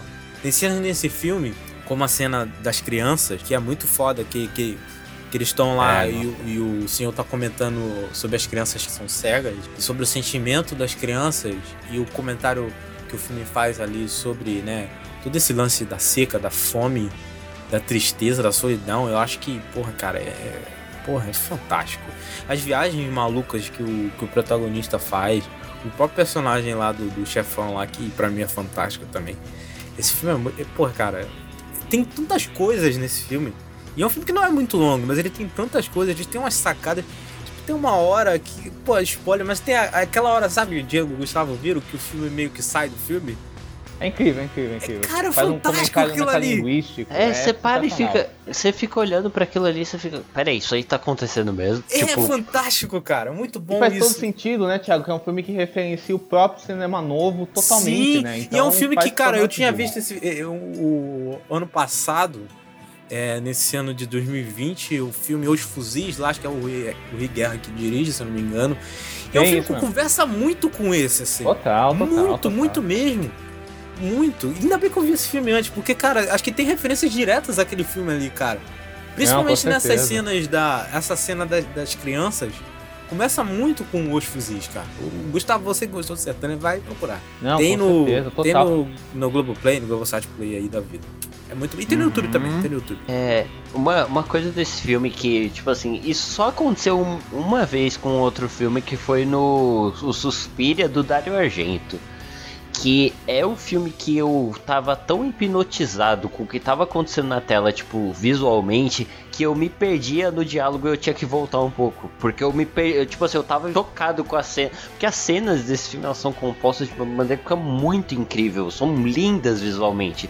Então, por exemplo, tem uma cena em que né, os personagens estão numa situação, eles vão até um, um bar lá para encontrar com os donos de comércio lá da cidade. E, e assim, a, o jeito que a câmera ela tá filmando é de dentro para fora do, do estabelecimento que eles estão. e por ser é um filme em preto e branco, ele é um filme completamente preto e branco. Fotografia O- é fantástica. A, a luz do sol, Fotografia é ela, mágica. ela dá um Sim. efeito nessa cena em que, tipo assim, parece que tudo que tá fora desse lugar não existe. É um. é como se fosse um branco, assim, não tem. Então, assim, ele, ele brinca muito com esses efeitos, assim, às vezes a, a câmera, ela tem cenas que são a câmera passeando pelo lugar. Ela tá Sim. mostrando o, a- os galhos secos da árvore, assim, e é lindo, é lindo, é lindo, tipo, é, é sensacional, então muitas dessas cenas elas eram tão bonitas visualmente que às vezes eu parava de prestar atenção no diálogo, eu tinha que voltar um pouco pra poder entender o que eles falaram, porque eu tava hipnotizado. Isso só aconteceu com sei, esse suspiro antigo, que era lindo também visualmente, assim. Esse lance do sol é muito maneiro porque o sol ele tá presente no filme, quase no filme completo, né? Total. e a forma como o fim, né? sol tá no filme, tipo, ele sempre tá estouradaço, sabe? Toda vez que toda vez que a câmera foca no céu, de cima pra baixo, é sempre uma luz muito, muito, muito forte, sabe? O filme, é, é, é, é, a fotografia é muito legal e tudo é muito, é, o sol ajuda muito na forma como o filme é composto, sabe? É, é muito, muito bonito, assim. Tinha tudo pra sair Total, estranho, pra sair incômodo e eu acho que é incômodo propositalmente pra gente meio que sentir esse sol batendo na gente. Só que ficou lindo, sabe? É maravilhoso. E é um trabalho de fotografia também de, é, como vocês falam, essa coisa da luz, é- é- essa coisa branca da luz que brilha, né? É um, é, com, o preto, com o preto e branco, um trabalho de iluminação fantástico, né? O filme, o filme esteticamente é um primor, né? Estético. E, e é um, e, e- é, um filme com cuidado de montagem, como, como o Thiago tá falando, pra, pra, pra, pra, pra, gente, pra, gente, pra gente se inserir em cada ponto da, eh, eh, da cronologia do filme, em, em, em cada ponto da, da viagem do Antão, que é o protagonista, sabe? Da viagem espiritual, mental, a viagem terrena dele, eh, que, é, que, é, que é impecável, sabe? E a direção do, do, do Geraldo Sá numa câmera. A câmera é bem, é bem, é bem pulsante, como você estava falando, né? É bem crua, nervosa, ela vai, ela vai rodando por aqueles espaços, sem parar. cenas de parar, tiroteio. sabe? Assim, aquela cena do. que vai ter meio que um confronto, que eles estão, tipo, andando ali com as armas e a câmera ela vai virando e ela vira, tipo, de ponta cabeça e vai pro chão. Tipo, cara, é. é- A, a brincadeira que ele, tipo, sabe, vira, parece que ele tá brincando com a câmera, assim, é muito legal. Tipo, É. até, até esse negócio do codinome do personagem, que também é utilizado com, com a maneira é com a câmera ser de câmera, é muito bom também É isso. muito legal, cara, é, incrível, é sensacional. incrível, é incrível. assim. Eu não sei se vocês sabem, mas o Geraldo Sarno, ele tem 82 anos. Ele, ele, ele, ele, fe- ele é um diretor veteraníssimo do cinema brasileiro. Esse filme já é um filme de uma, de uma carreira longa dele, assim. Ele fez esse filme, ele, ele tinha 82, assim, 80, eu acho, 81, por aí. E, cara, assim, é um filme extremamente moderno, né? Você, é, pô, não quero parecer preconceituoso, assim. Mas você é um filme feito com muita é, juventude, né? O cara tá com tesão fazendo o filme, né? E o cara, e, e e o cara é um senhor já, então você vê o, o pulso do cara, a experiência do cara, pra o cara chegar nesse ponto da carreira dele. Sertânia pra mim é um filme impecável. Assim, eu, eu, assim, eu achei, eu achei o filme uma obra-prima mesmo.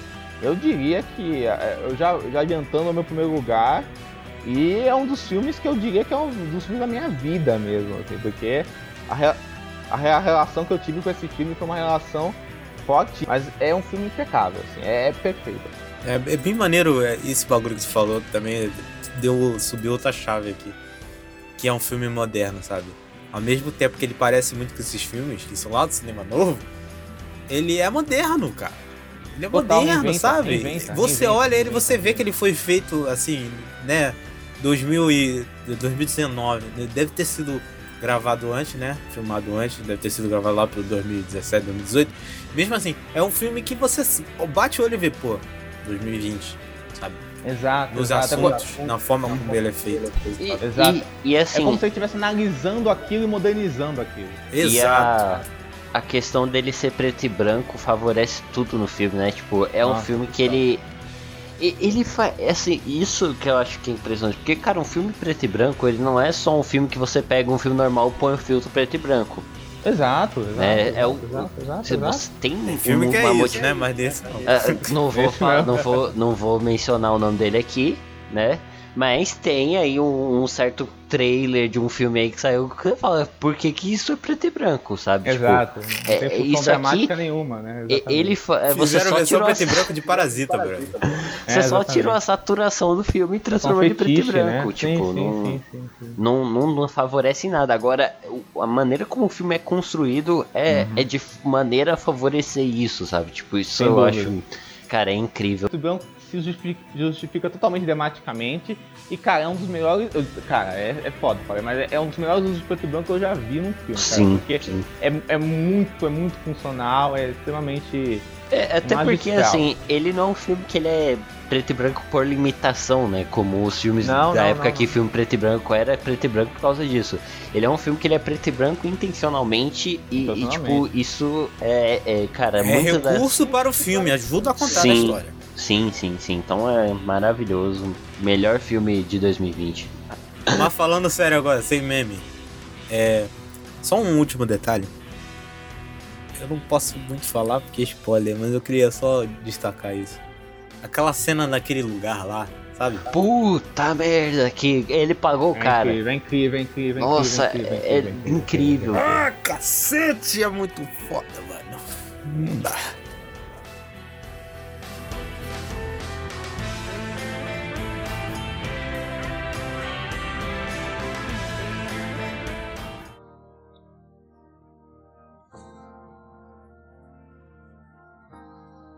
Então vamos completar. Qual que é o seu segundo lugar, Cid? Então, meu segundo lugar é o filme que já foi falado, que é o Eita. Amarelo, do, do Ah. Emicida. E ele já falou basicamente tudo do, do que a gente acha, assim, e eu só reforço o que a gente já falou, assim, eu acho bom pra cacete. É, o álbum também é genial. Eu gostei que não foi, tipo, o show, assim. Até poderia sair, né? Tipo, depois e tal. um- Uma filmagem no show. Seria bacana. Cara, eu queria, eu queria uma. Eu queria no Spotify, que- pelo menos, aquelas versões ao vivo foram muito legais. É, Porque a banda é muito boa, aquela banda que tocou com a MC, né? Eu, eu gosto. Eu gosto dessas versões ao vivo de rappers com banda. É, eu, eu, maneiro. eu me lembro muito antigamente quando eu ia assim na Americanas da vida e tinha aqueles DVDs dos shows ao vivo, assim, acho que tinha que voltar essa, essa parada de, de, de gravação de show. Mas é um, é um filmaço, MC é foda, gosto muito dele. Inclusive tem uma playlist no, no, no Spotify que eu achei com todas as músicas dele, já tô seguindo a playlist. E, e é foda, eu gosto muito dele. E é um filmaço. Mas então, meu querido Diego, qual o seu segundo lugar aí no top? Fala aí pra nós. Ah, então, Thiago, meu querido, o top 2, que eh, eu sei que duas pessoas aqui não viram, e uma pessoa viu, mas não achou tudo isso, pelo jeito. Que é um Já filme sei o que, que é. que é um filme português eh, da diretora Tatiana Vasconcelos, que eu vi no horário de, ci- de cinema, chamada Metamorfose dos Pássaros. Não, acho legal falar desse filme porque é uma coisa engraçada que eu sempre falo, né? O cão, quanto esse negócio de chato, é subjetivo e meio. Às vezes, e às vezes só um jeito de, né? Você, você resume um filmão, tipo esse, e chama de chato. Tipo assim, mas eu não sei se é chato ele, porque eu acho que é um filme que. Qual é a história desse filme? É, A, a Tatiana Vasconcelos ela faz um grande panorama do que, que é a família dela, ah, com cenas que, que com cenas que, a- que, é, que atores que produzem a família dela, que a própria família dela interpreta ela mesma, e, e- e- e- cenas que projetam imagens do cotidiano e da história da família dela, desde a primeira até, até, até a última cena. Ela vai mostrando, sei lá, brinquedos, objetos, assim, cartões postais, fotos, cartas mesmo, ah, que, que com, uma, com, com uma coisa de plano detalhes e closes, ah, vão dando uma vastidão ah, do, que, do que compõe a família dela mesmo, da história da família dela. Então, então ela investiga as cartas, histó his- his- histórias sobre os avós dela, e depois fala das- da mãe dela, e depois fala do pai dela. E aí- aí- aí foca nos irmãos do pai dela, assim. Então é como se ela estivesse desenvolvendo uma árvore genealógica da família dela em questão de imagem, em questão, em questão, em questão audiovisual mesmo, né? Em questão, questão que vai um pouco além da narrativa. Ela faz um trabalho de, de ensaio mesmo, sabe? Não, não é uma, não é uma trama, não é uma trama ah, não é uma trama narrativa mesmo de você, de você ter uma história. É uma, é uma, é uma, é uma trama de você de ela fazer um ensaio sobre sobre o que é a família dela, sobre essa natureza que está sempre ao redor da família dela, sabe? Do, dos ambientes que tem, que tem ao redor dessa família, tipo a casa dela, o mar, o navio, as árvores, as frutas, os pássaros, todos esses, todos acabam sendo elementos muito fortes da, da mise-en-scène dela para ela conseguir uma força emocional muito grande, porque é um filme eu acho muito singelo e, e, e com tom muito épico e forte, mas muito naturalista, muito uh, muito intimista, sabe? Em cada detalhe que vem, que vem, que vai desse, desse jogo da, da história da família dela ou do que essa família reflete nela até hoje como, como mulher, sabe? É um filme que, é, que realmente abre, e, e, abre a família dela com muita com, com, muita coragem, sabe? E aí eu me, eu me senti parte da família dela mesmo, parte da, da vida daquelas pessoas, da, da velhice, sabe, delas, assim do começo delas, da infância, do fim. Eu acho que tem diálogos lindos com as crianças, sabe? E, e, e, acaba falando dessa relação de mães e filhas, pais, marido, esposa, irmão, neto, de tudo, sabe? Então é um filme que ficou muito bonito, dessa coisa do, do nascimento até a morte. E, e consegue falar isso de um lirismo que não soa, sabe? Que não soa sabe, que não soa caricato, sabe? É um lirismo muito real, sabe? Muito lindo mesmo. Eu até chorei no filme, então nesse sentido foi um filme que me pegou muito, sabe? Porque eu acho que foi muito poderoso esse aspecto. É, então, sobre esse filme, eu fui ver esse filme, né? E é um filme português, como o Diego falou. Português de Portugal é aquele negócio. Né? Você não entende caralho nenhum que o cara tá falando, porque é pior do que inglês. Por quê? Porque é supostamente a sua língua nativa, só que é diferente o suficiente para você não entender uma opção de coisas. E não tinha legenda no beleza.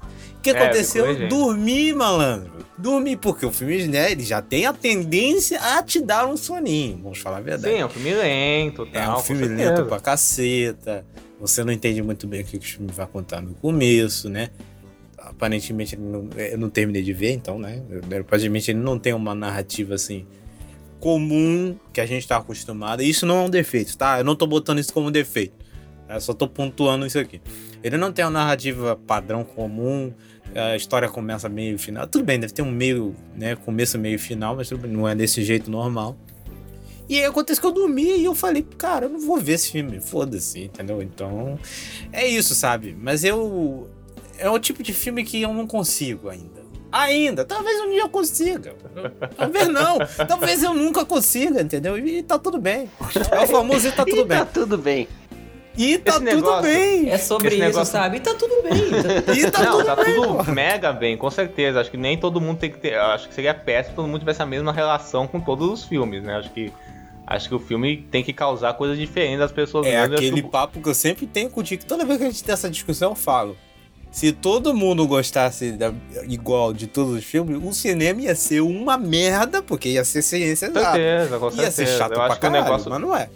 Sim, Entendeu? sim. Acho que o negócio bonito é isso. Tipo, o Cid e o Thiago são, foram dois casos que o filme entendi, entendiou eles. Eu, eu super entendo. Bom, meu segundo lugar já foi falado aqui, Amarelo Doc. Eu comentei na, na parte do Thiago, então acho que não preciso me repetir aqui. Sensacional, show, cinco estrelas, coisa mais. Um dos mais uma das coisas mais bem avaliadas do Leatherbox, inclusive. Sim, Amo. com certeza. Ó, Chef's Kiss. Thiago, segundo lugar.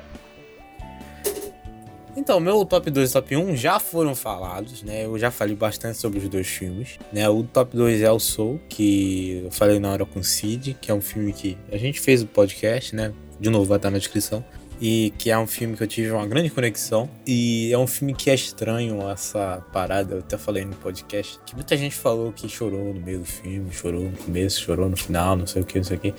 E eu vi o filme, terminou, pá, e só depois que o filme acabou, subiu os créditos, eu pensei, falei, cara, puta, aí, brother. Aí bateu, sabe? Então é um filme que cresceu depois dos créditos, sabe? Não é aquele tipo de. Pra mim, né, a minha experiência não foi assim. É, muitos filmes dessa lista aqui, tipo, tava no meio do filme, tava até no terceiro ato, até no começo, tava, nossa, que fantástico, maravilhoso. Caralho, né? Sim, sim, sim. Incrível, não sei o que. Esse filme não. Esse filme eu tava vendo ele, eu tava achando muito bom, mas acabou, eu pensei nele e falei, puta merda, sabe? Então eu só queria pontuar essa, essa experiência aqui, o resto eu falei já, não vou ficar me repetindo, eu só queria pontuar isso do seu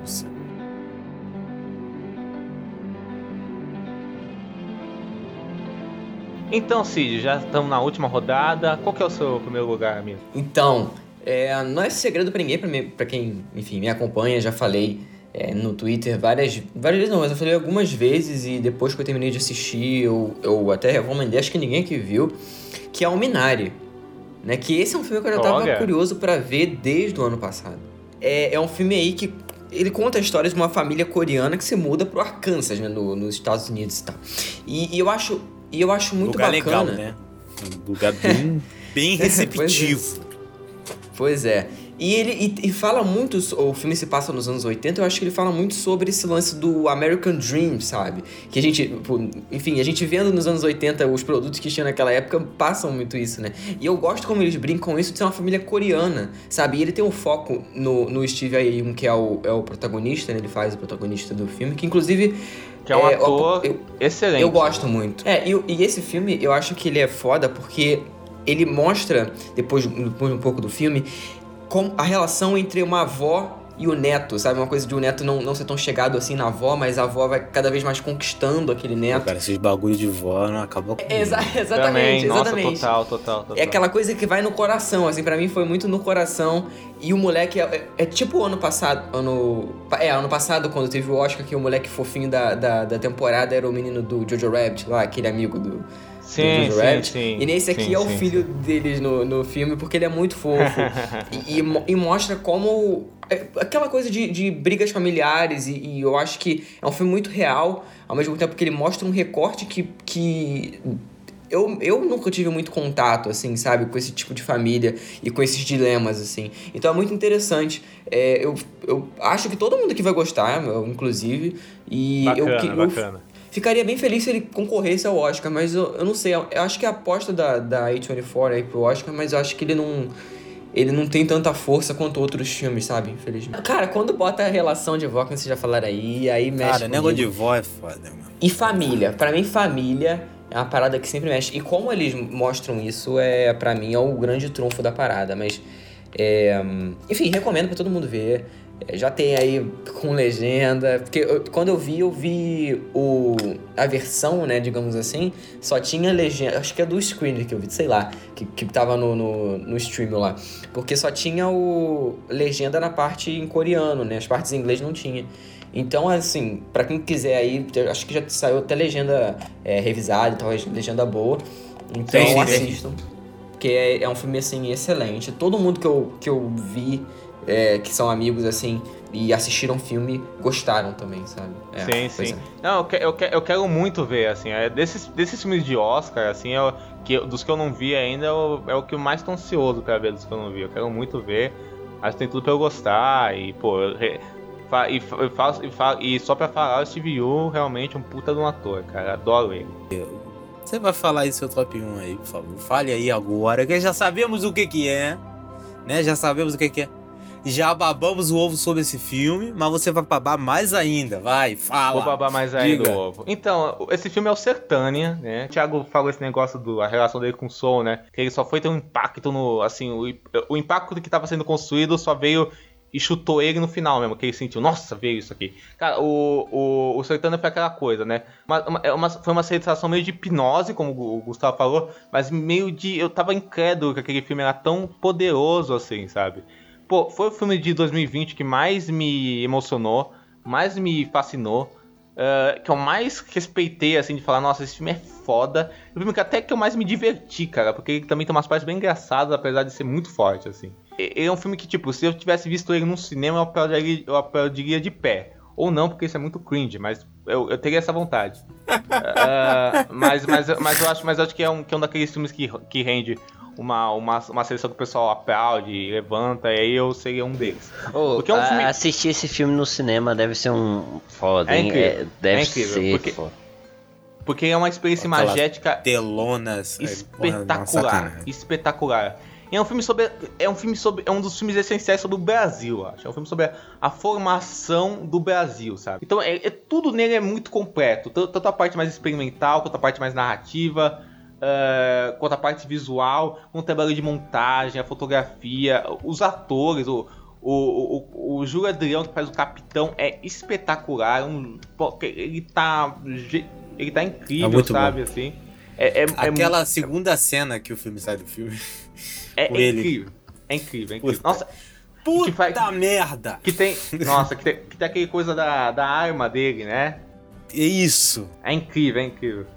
É incrível. Não, Não, não, é só- spoiler. A só- gente só- não falou o que, que é. Só esse detalhe, só esse detalhe. Não, mas é assim, é incrível como, como ele avalia aqueles personagens, como a montagem passa pelo tempo da encenação e tal.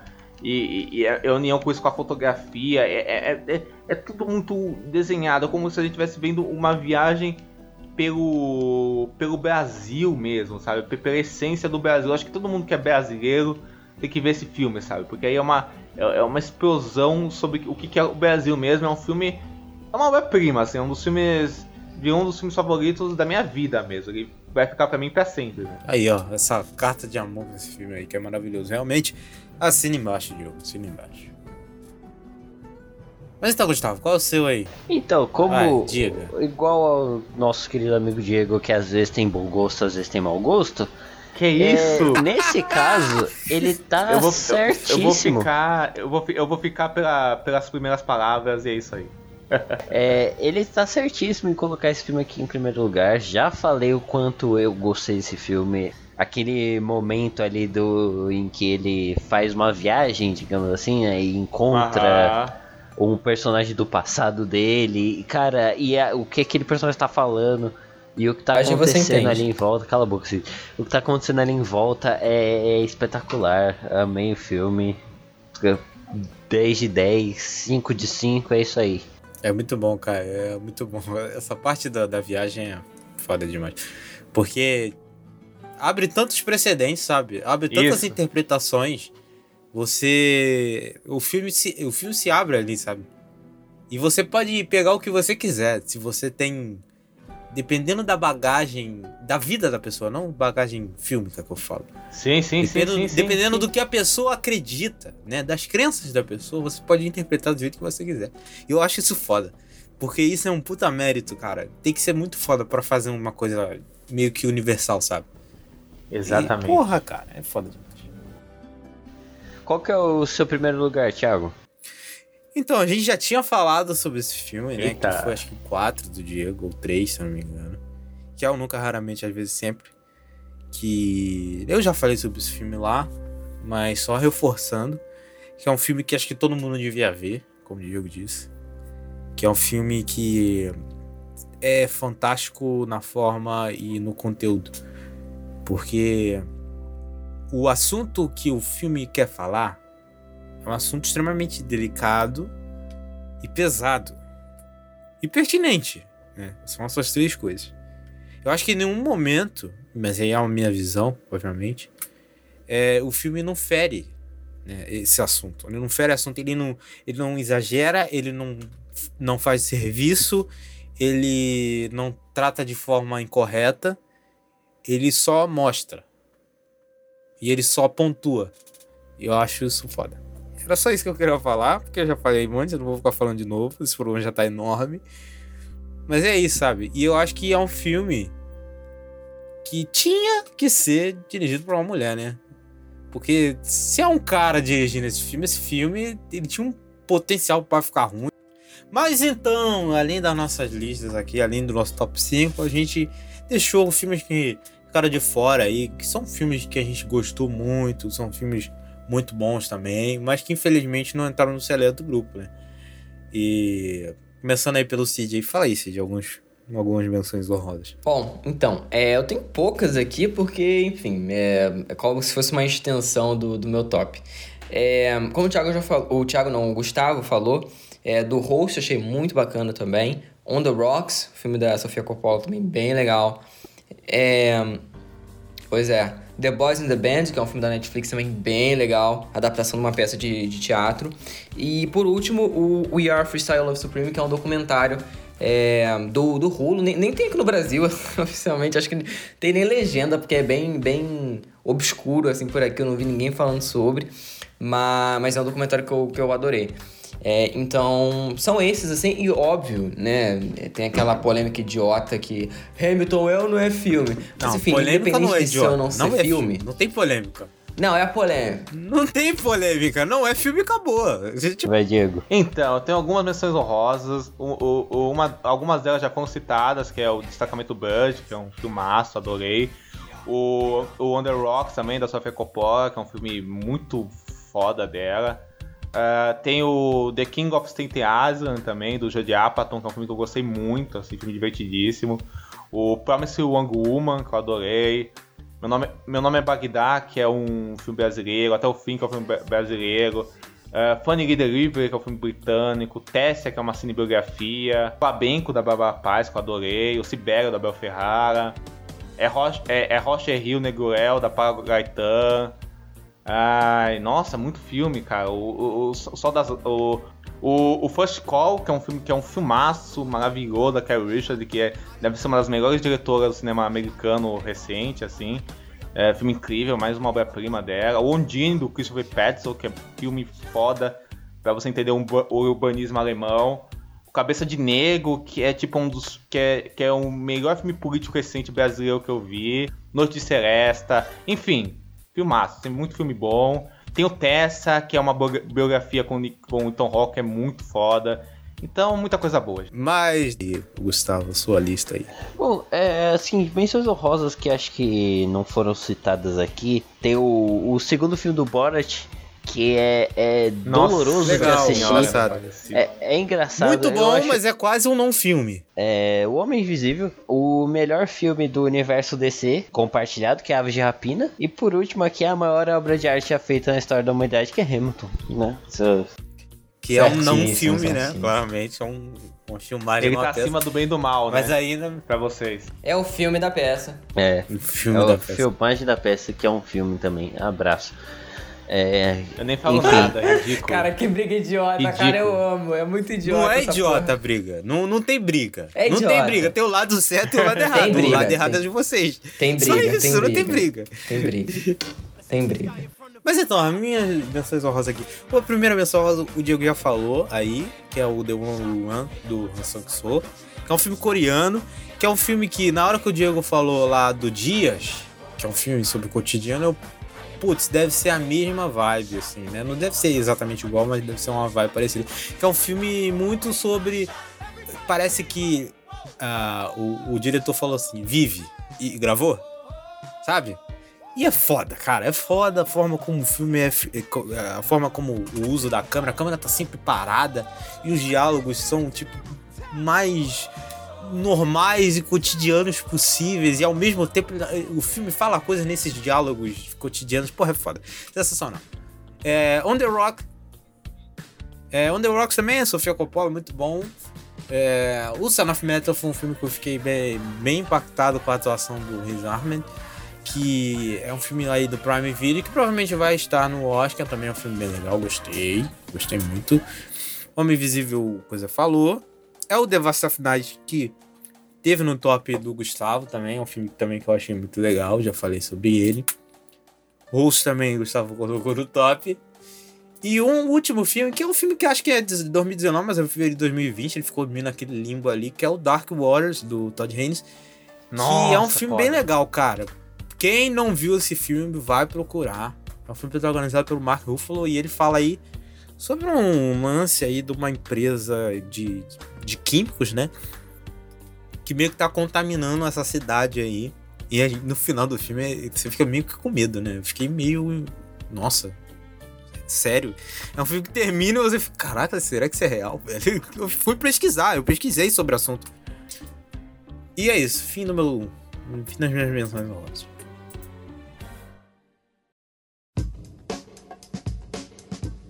É, então, é, a minha dica da, dessa semana vai ser um livro. Eu sou muito literária. Tô lendo bastante coisa no Kindle, inclusive, que, que depois que eu comprei o Kindle, que se chama Like a Love Story, ou aqui no Brasil ficou tipo uma, tipo uma história de amor, se não me engano, mas eu tô lendo em inglês, então eu acho que é isso, tipo uma história de amor. Que, que conta a história de um, de um garoto adolescente é, no auge da epidemia da AIDS, do HIV lá nos Estados Unidos, que ele é um a família, né, de, de imigrantes e ele vai para Nova York. É, e aí ele é gay, né? E tem todo esse dilema é, entre, obviamente, né, naquela época, hoje já é uma merda. Imagina naquela época de você contar para sua mãe, contar para sua família e, e, todo esse preconceito envolvendo a AIDS. E é um, um livro que ele, é, ele não é didático, eu acho que ele não, não usa do didatismo, ele usa mais da, da de como ele te conta essa história naquele contexto, sabe? Me lembra até um pouco, é uma versão um pouco mais teen, assim, do, do Pose também, que trata isso de uma forma sublime para mim. O Thiago sabe que eu amo Pose também, o Diego já viu.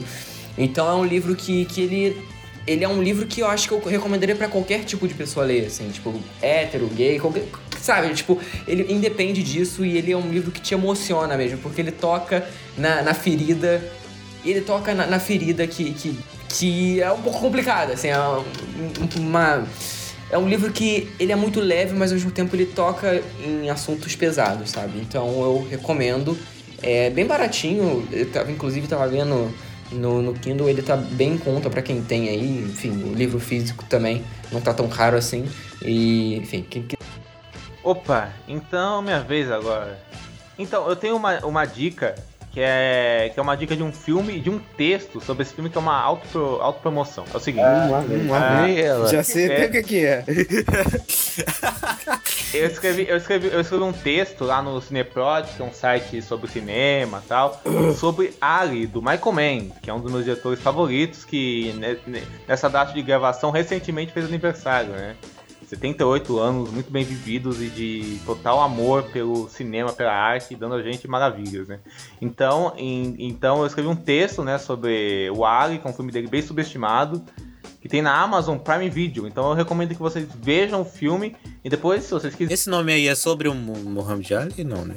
Então, então, Thiago, a, o Ali é uma cinebiografia do Muhammad Ali, assim, só que o Michael Mann ele não segue um padrão. Uh, ele não segue o padrão comum da cinebiografia. Então, tipo, ele fala da história do Muhammad, Ali, segue a trajetória dele, a gente vê a relação dele com o Malcolm X, a relação dele com as lutas dele, os relacionamentos amorosos dele. Só que o filme não é. O foco do filme não é isso, sabe?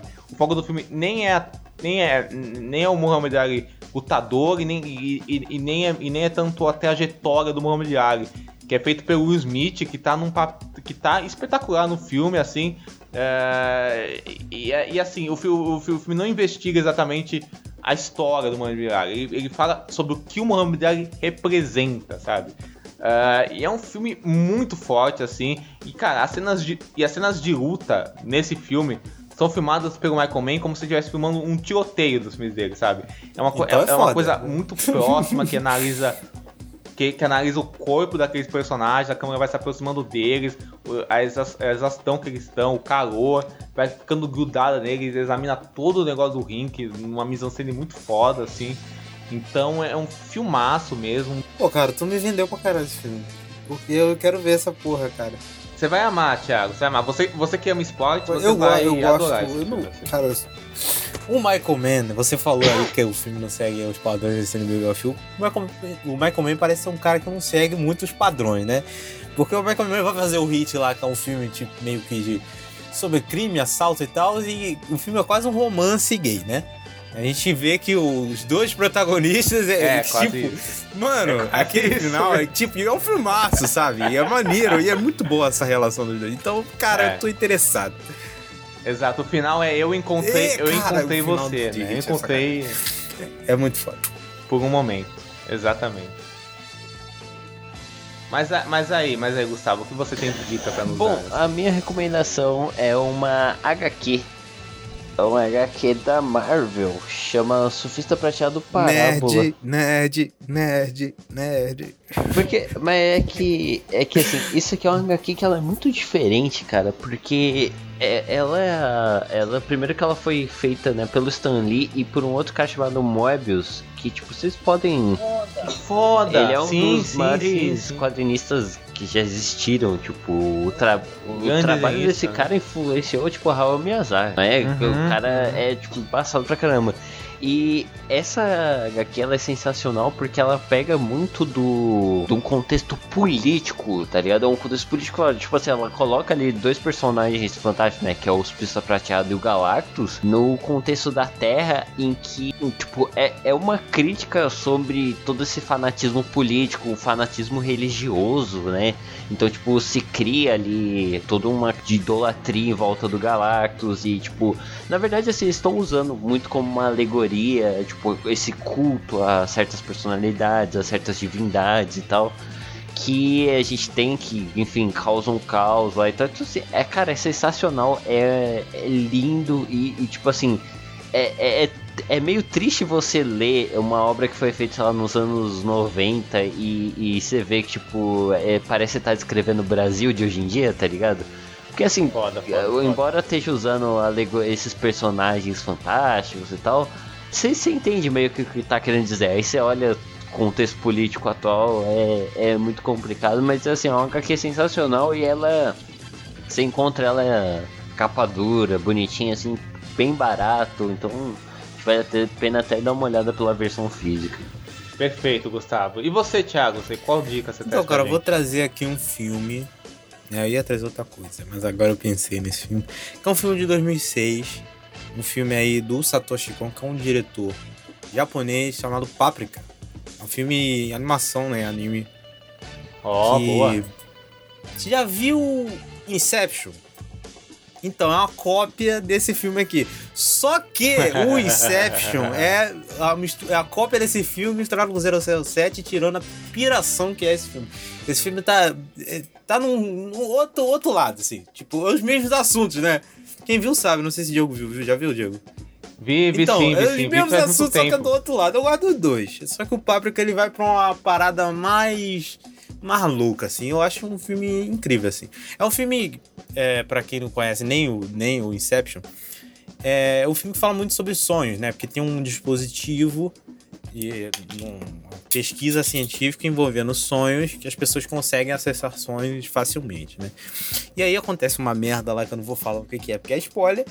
E aí o filme se desenrola a partir daí. Só que o filme ele parte para uma inspiração e a forma como o filme trata o sonho e retrata o sonho na tela, e eu acho que isso é muito mais aproveitado por ser uma animação, foda, né? É foda. Porque sim, sim, sim. Tem muito muita coisa surreal na tela, sabe? Eu acho que se fosse live action não dava para fazer, ou então ficava ficava caindo no vale da estranheza, sabe? Eu acho que não, não, não ficaria bom. Eu acho que o filme se utiliza muito bem de ser uma animação. E vale muito a pena. Não tem nenhum serviço de streaming, infelizmente, mas você pode dar seu corre aí. E fica meio com uma indicação dupla, né? Porque o Satoshi Kon ele também fez o Perfect Blue, que é também outro filme que eu acho incrível, que também é uma animação que é foda, assim, que é o, o Cisne Negro Bom. É o Cisne Negro Bom. Que é o, o exato, né? exato. O Cisne Negro que vale a pena. O Cisne, o Cisne Negro feito por um cineasta. Parece que o Perfect Blue copiou o Cisne Negro. Não, né? o Perfect Blue é de 97, tá? O Cisne Negro que copiou, é, só que só copiou mal, copiou merda, né? Tudo bem, mas beleza. Mas é isso, são as minhas indicações. A minha indicação é o Satoshi Kon, sabe? Que ele é foda. Exato. Vi assim a biografia do cara. Então acho que é isso, gente. Vamos pro encerramento. Esse programa ficou muito longo, né? Um papo que rendeu demais, né? A gente. Um papo muito apaixonado, né? Então eu quero começar com o Cid, dando onde a gente pode encontrá-lo, se despedindo aí do pessoal. Bom, então, é, eu sou arroba o Cid Souza no Twitter e no Instagram. Mas assim, se você quiser me. Ah, você tá em rede social X, procura meu nome lá. Se botar Cid Souza aparecer, é porque eu tô lá, entendeu? Porque não é um nome muito complicado, não tem muitos Cid Souza nesse Brasil. Então, enfim. É, Letterboxd também. Já vão ter voltado as lives lá no canal da Carissa, com o Diego também. E é isso. Então, gente, vocês podem me encontrar no Twitter, eu tô lá como arroba de vocês me falando de cinema, série, essas coisas aí. Eu tenho, eu tenho meu, meu canal no YouTube, chama Fiz Cinema, tenho meu blog, chama Fiz Cinema também. Eu escrevo em sites, tipo o Cineprótico, tô escrevendo lá agora. Uh, eu, tenho, eu tenho Instagram também, arroba de decoradores. Vocês me encontram em qualquer rede social assim, como o Cid falou, Facebook e tal. E tô no Letterboxd também, com escrevendo textos lá e tal, postando coisa lá que com o nome de Diego Quadra lá. E vocês me encontram. E foi um prazer falar desses filmes tão legais que a gente comentou aqui com esse pessoal tão bacana. E você, Gustavo? O que, É. Gustavo Samp 007 no Twitter e Gustavo Samp no Letterboxd. Perfeito. Simples e direto. E você, Thiago? Então, rapaziada, sou arroba Silva Thiago 015 no Twitter e no Instagram. Tem Letterboxd no link da descrição. E tem o Serious Cast, que é o podcast sobre séries que eu tenho lá com esse querido aqui, Cid, né? Pra não falar outra coisa. Ah. E a Tami, né? Que a gente fala sobre séries de TV. Você pode pesquisar aí no seu agregador favorito. Nesse agregador você tá ouvindo, tá ouvindo aqui, tá ouvindo no Spotify, tá ouvindo no Pocket Cast, tá ouvindo no, no Castbox? Digita aí, Serious Cast. Você vai achar, você vai assinar o feed e vai dar play, vai dar aquela força pra rapaziada. É nóis. E nas redes sociais é arroba SeriousCastPod no Twitter e no Instagram. É isso. E valeu. Mas então é isso, né, rapaziada? É isso. Vamos lá? Show! Valeu, até Falou. a próxima. Fechou, gente. Tchau. Tchau. Falou, até a próxima. Beijão. Tchau.